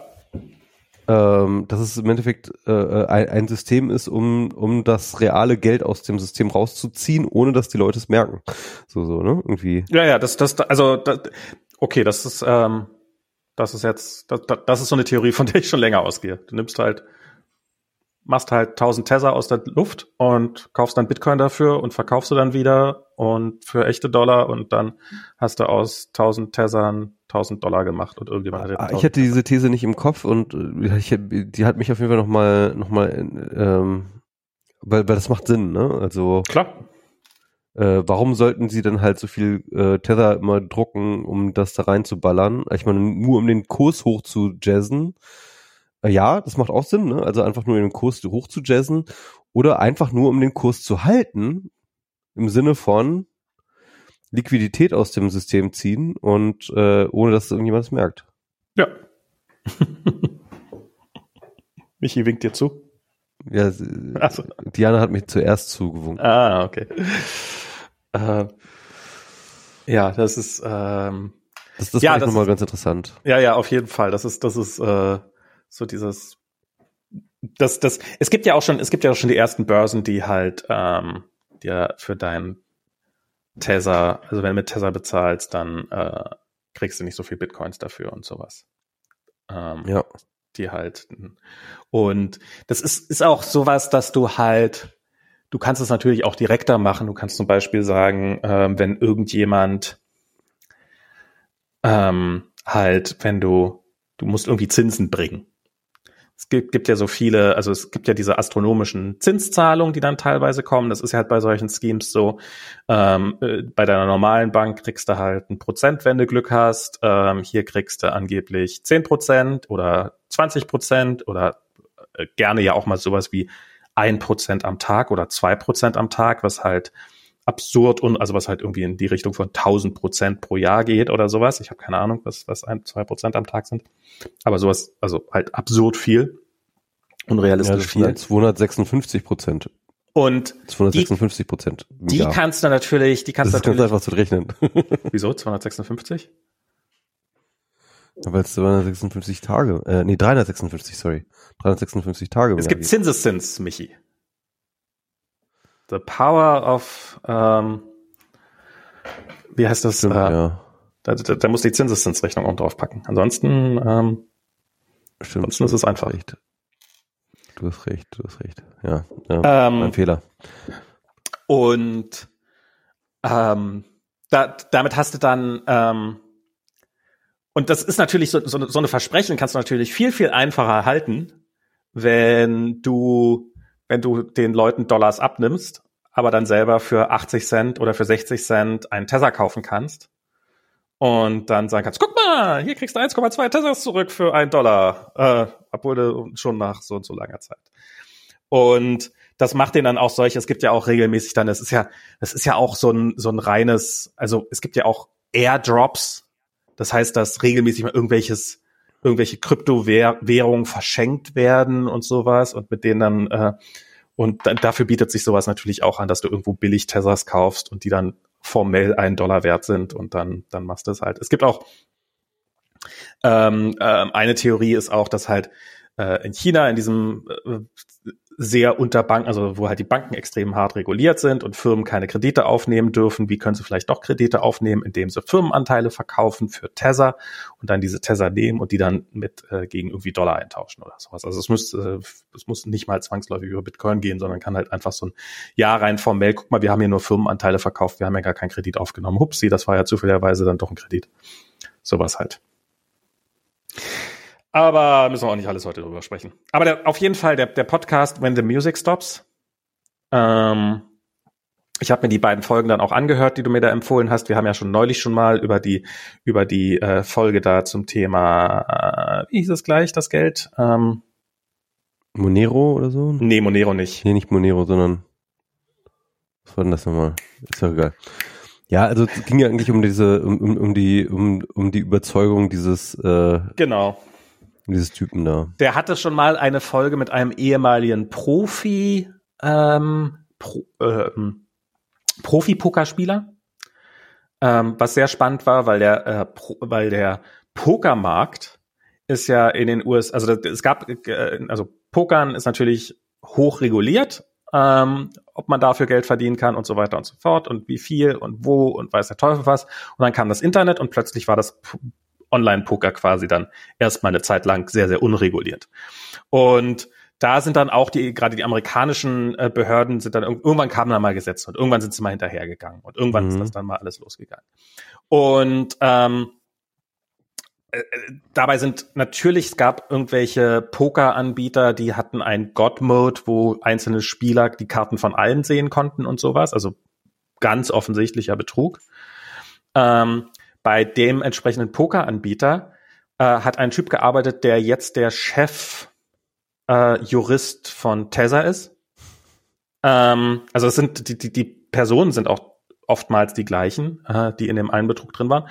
Und da ist dann irgendwann halt, ist dann der Hammer, ist dann irgendwann der Hammer gefallen und dann haben sie äh, haben sie die dann, haben sie einen Crackdown gemacht auf diese. Und das, und das war wohl damals sehr, sehr beeindruckend, weil halt teilweise haben die Leute es geahnt und haben probiert, ihr Geld noch rauszuholen, so schnell es noch geht. Und teilweise war es einfach so, dass Leute gespielt haben, gepokert haben, ähm, während während ihre Bör äh, während ihr äh, Online-Poker-Anbieter hinter ihnen dicht gemacht wurde und äh, sozusagen erst als das Spiel vorbei war, haben sie dann festgestellt, so okay, das war's dann wohl, dieses Geld sehe ich wohl nie wieder. Und In der ähm, aktuellen Folge ähm, fragen sie sich ja auch so ein bisschen, was jetzt eigentlich mit der F, äh, FTC ist, also mit der Regulierungsbehörde und äh, warum die so langsam oder gar nicht reagieren ähm, auf die ähm, oder FEC heißt sie, glaube ich, ne? oder wie heißt das? ja, ja, die heißt nicht FTC. ich, ich weiß jetzt gerade auch nicht, wie sie heißt, aber sie heißt nicht FTC.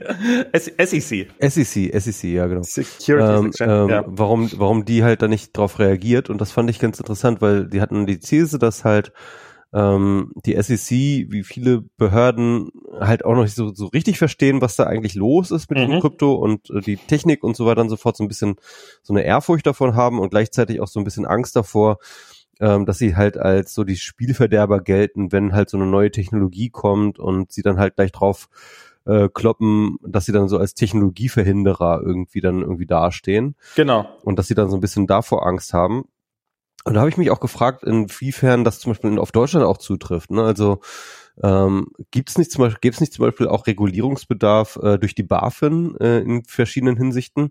Wir haben ja, wir sind ja schon einmal so richtig auf die Schnauze gefallen mit Wirecard und Mhm. ähm, und äh, ich kann mir gut vorstellen, dass da ähnliche Mechanismen auch bei uns äh, am Start sind. Ja, ein bisschen, ein bisschen, bisschen was machen sie tatsächlich auch. Also es gibt ja, es gibt diesen einen Crypto Exchange namens Binance, der jetzt glaube ich der größte oder zweitgrößte ist vom Volumen her, also der, der wirklich groß ist. Eine äh, Firma, die ähm, äh, einen großen Hehl drauf macht, in keinem Land der Welt einen, ihren Firmensitz zu haben, äh, was natürlich immer hervorragend geeignet ist, um cool zu wirken und gleichzeitig Genau. sicherzustellen, Und dass der, seriös auch, ne? Also, dass, dass die Polizei dir niemals, dass, dass dir niemals ein Gläubiger irgendwie vor, der, vor, der, vor dem Büro steht.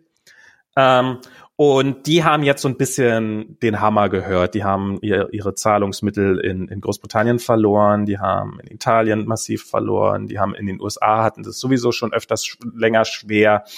Und die haben auch von der BaFin in Deutschland irgendwann mal äh, eins auf den Deckel bekommen. Also das ist, da sind sie nicht ganz untätig, wobei das auch wirklich ähm, äh, wobei das auch ähm, mh, ähm, ja, ähm, also das könnte ruhig mehr sein. Und und diese diese Binance, die sind schon, die versprechen teilweise absurd, also so absurd hohe Zinsen und Ja. sowas. Und Bei Binance geht ja auch ein Großteil der Tether-Geschichte, weil äh, Binance, glaube ich, ja zu diesen äh, Exchanges gehört, die keinen Bankzugang haben. Ne? Doch, die, doch, die hatten, die hatten eben bis vor kurzem Bankenzugang. Ja, bis vor kurzem, ne? Und das Ja. ist, und das ist jetzt gerade was, was sie jetzt gerade äh, in sehr vielen Staaten verlieren. Also in Großbritannien haben sie es gerade mit viel Trara verloren und so. Und dass halt die Banken la- langsam alle anfangen, kalte Füße zu kriegen und zu sagen, mit denen machen wir keine Geschäfte mehr. Ja. Ich habe ja in einem Interview jetzt äh, in der Brand 1 tatsächlich ähm, die Behauptung aufgestellt, dass die Kryptoblase innerhalb der nächsten zwölf Monate platzt. Ich bin gespannt. ich, ich bin mal gespannt, ob du recht hast. Ich weiß auch gar nicht, weil wann, wann ist sie denn geplatzt? Das wäre ja mal die spannende Frage.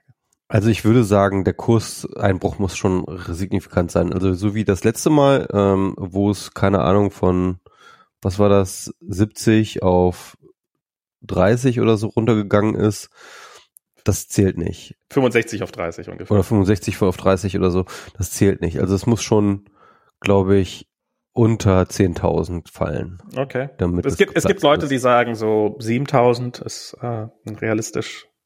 Wobei Leute erzählen viel in alle Richtungen. Ja. Ich Ähm, meine, ich meine, der Punkt ist ja, das, das Interessante an Krypto ist ja im Endeffekt, ähm, es ist eigentlich völlig Es ist nicht beliebig. totzukriegen. Ne? Es ist, es, und vor allem ist es völlig beliebig. Ne? Also ob jetzt ein Bitcoin 100.000, eine Million oder ein Euro wert ist, ist eigentlich das, also es, also es gibt weder für das eine noch andere irgendwie gute Argumente. Es ist äh, also alle, äh, als alles alles genauso im Endeffekt genauso wahrscheinlich. Ja, also Na, ich, Ähm. ich, ich glaube, es gibt, ich glaube, du kannst, ich glaube, du kannst ähm, ausrechnen, was, was, was ein Bitcoin wert ist.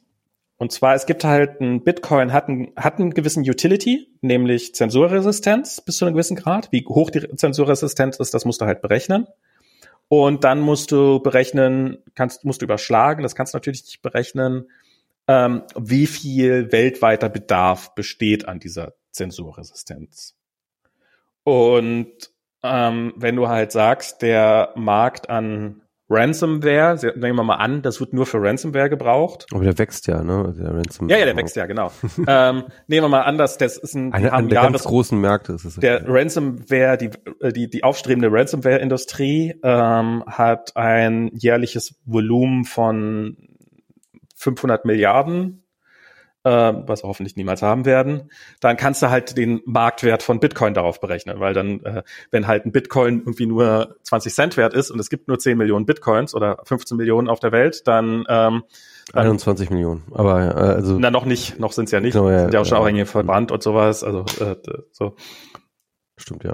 Ähm, so, es gibt halt nur eine begrenzte, ist ja auch meinetwegen 21 Millionen. Es gibt eine begrenzte Zahl von Bitcoins auf der Welt, dann müssen die, d- d- dann würde sich das Ransomware-Geschäft ja irgendwann gar nicht mehr lohnen. Also ich meine, das ist, an die muss man ja auch denken. Das ist ja, auch, äh, Denk doch mal an die Ransomware, Leute. denkt doch ja. mal an die Ransomware-Leute. Ähm, also insofern glaube ich schon, dass man tatsächlich, dass es so ein, Ich meine, die also, Ransomware, denen würde ich das auch zutrauen, dass sie bald irgendwie Lobbyismus haben und so.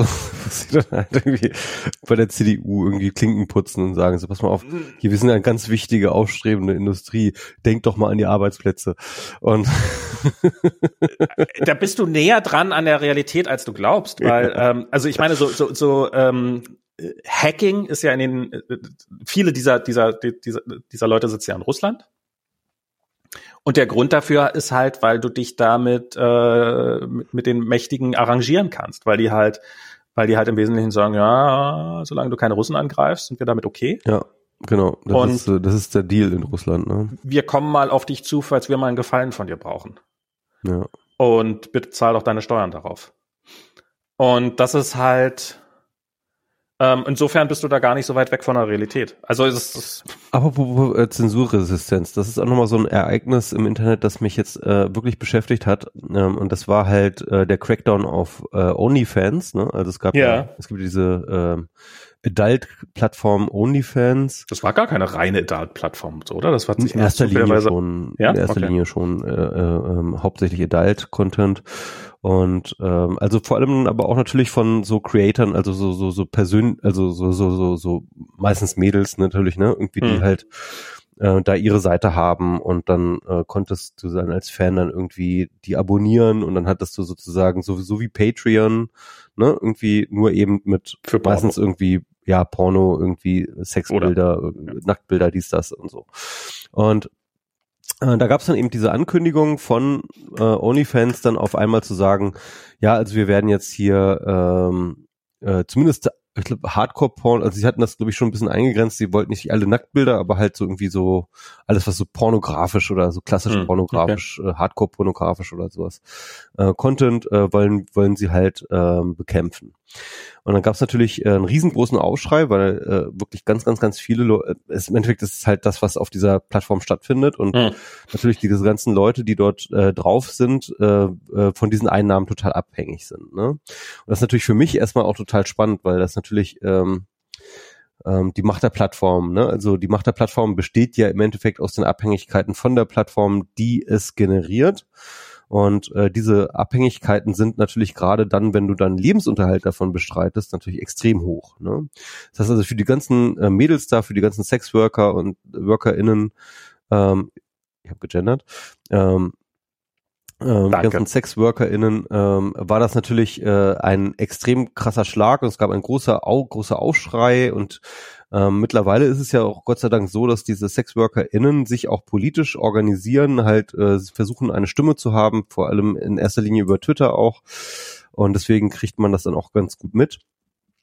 Und ähm, jedenfalls gab es dann ähm, ähm, natürlich Diskussionen darüber, woher das kommt, weil natürlich ganz freiwillig wird das äh, die mhm. so eine Plattform natürlich nicht machen, wenn ihr Geschäftsmodell darauf basiert.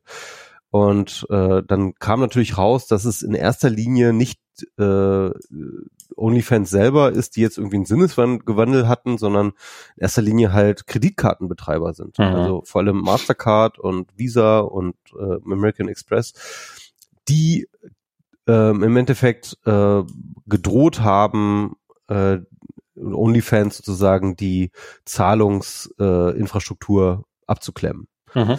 Und äh, das wiederum tun die auch wiederum nicht äh, freiwillig, sondern ähm, da gibt es halt entsprechende politische Pressure Groups, in, mhm. speziell aus der amerikanischen Rechten und der äh, und, und, und, und der religiösen Rechten aus Amerika, die dann eben Druck auf Mastercard und so weiter und so fort äh, und auf die Zahlungsanbieter gemacht haben, um dann ähm, äh, halt diese, diese, solche, solche Plattformen zu liefern. Und das gleiche ist schon zu Porn, mit Pornhub passiert.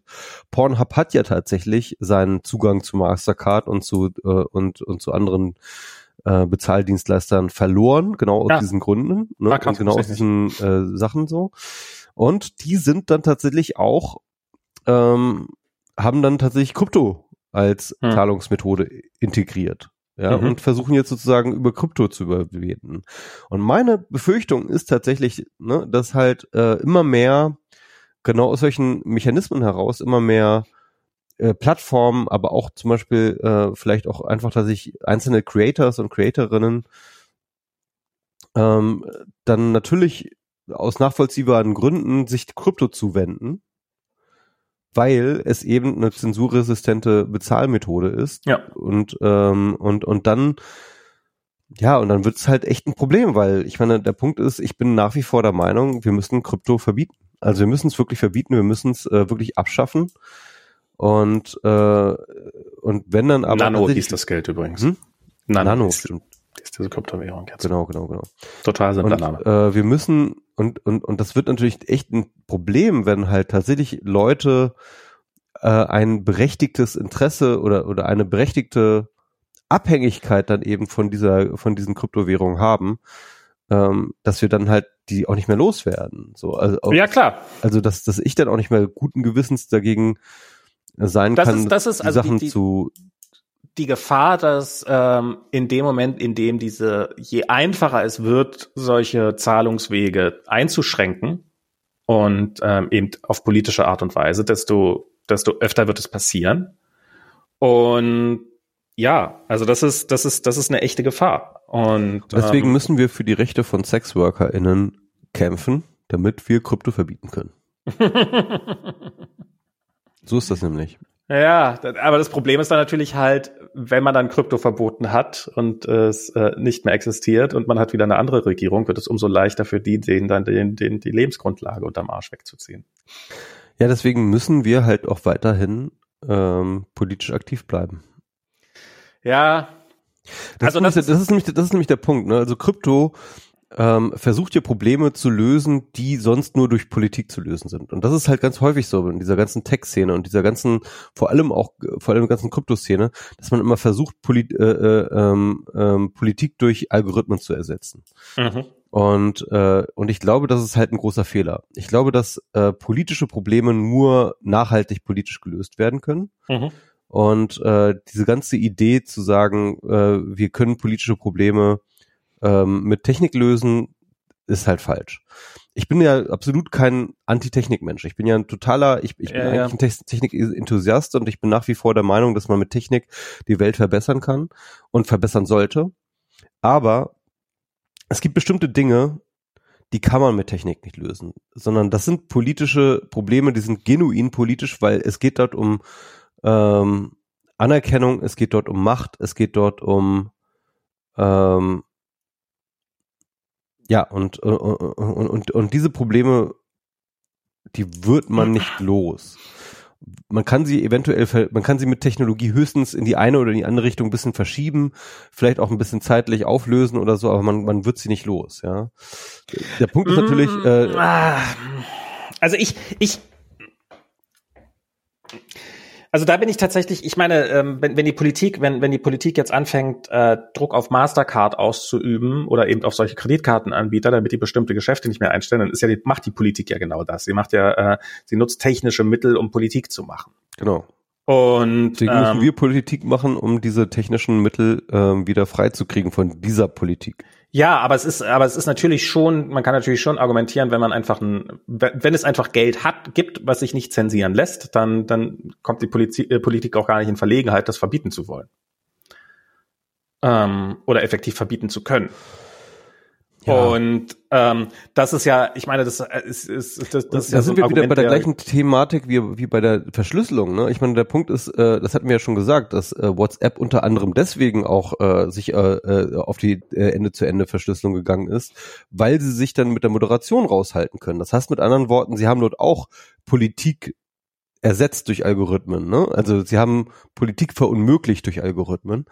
Und, äh, und, und das gleiche gilt natürlich auch für, äh, äh, für, für, für Cryptocurrencies, dass sie halt ähm, das ist ja auch das dezidierte Ziel von Cryptocurrency, ist ja die Politik aus dem Geld zu nehmen. Ja? Und ich glaube, das ist aber falsch, weil ich glaube, wir brauchen die Politik in dem Geld. Ich, ich glaube, Geld ist durch und durch politisch. Und ich glaube, dass ähm, also ich äh, sagen wir so, ich glaube, wenn du nicht zensierbares Geld hast, dass du mehr Probleme dadurch erzeugst, als du löst. Weit mehr. Ähm, und das ist, das ist, ist ähm, und insofern ähm, also ähm, ja, Punkt. Und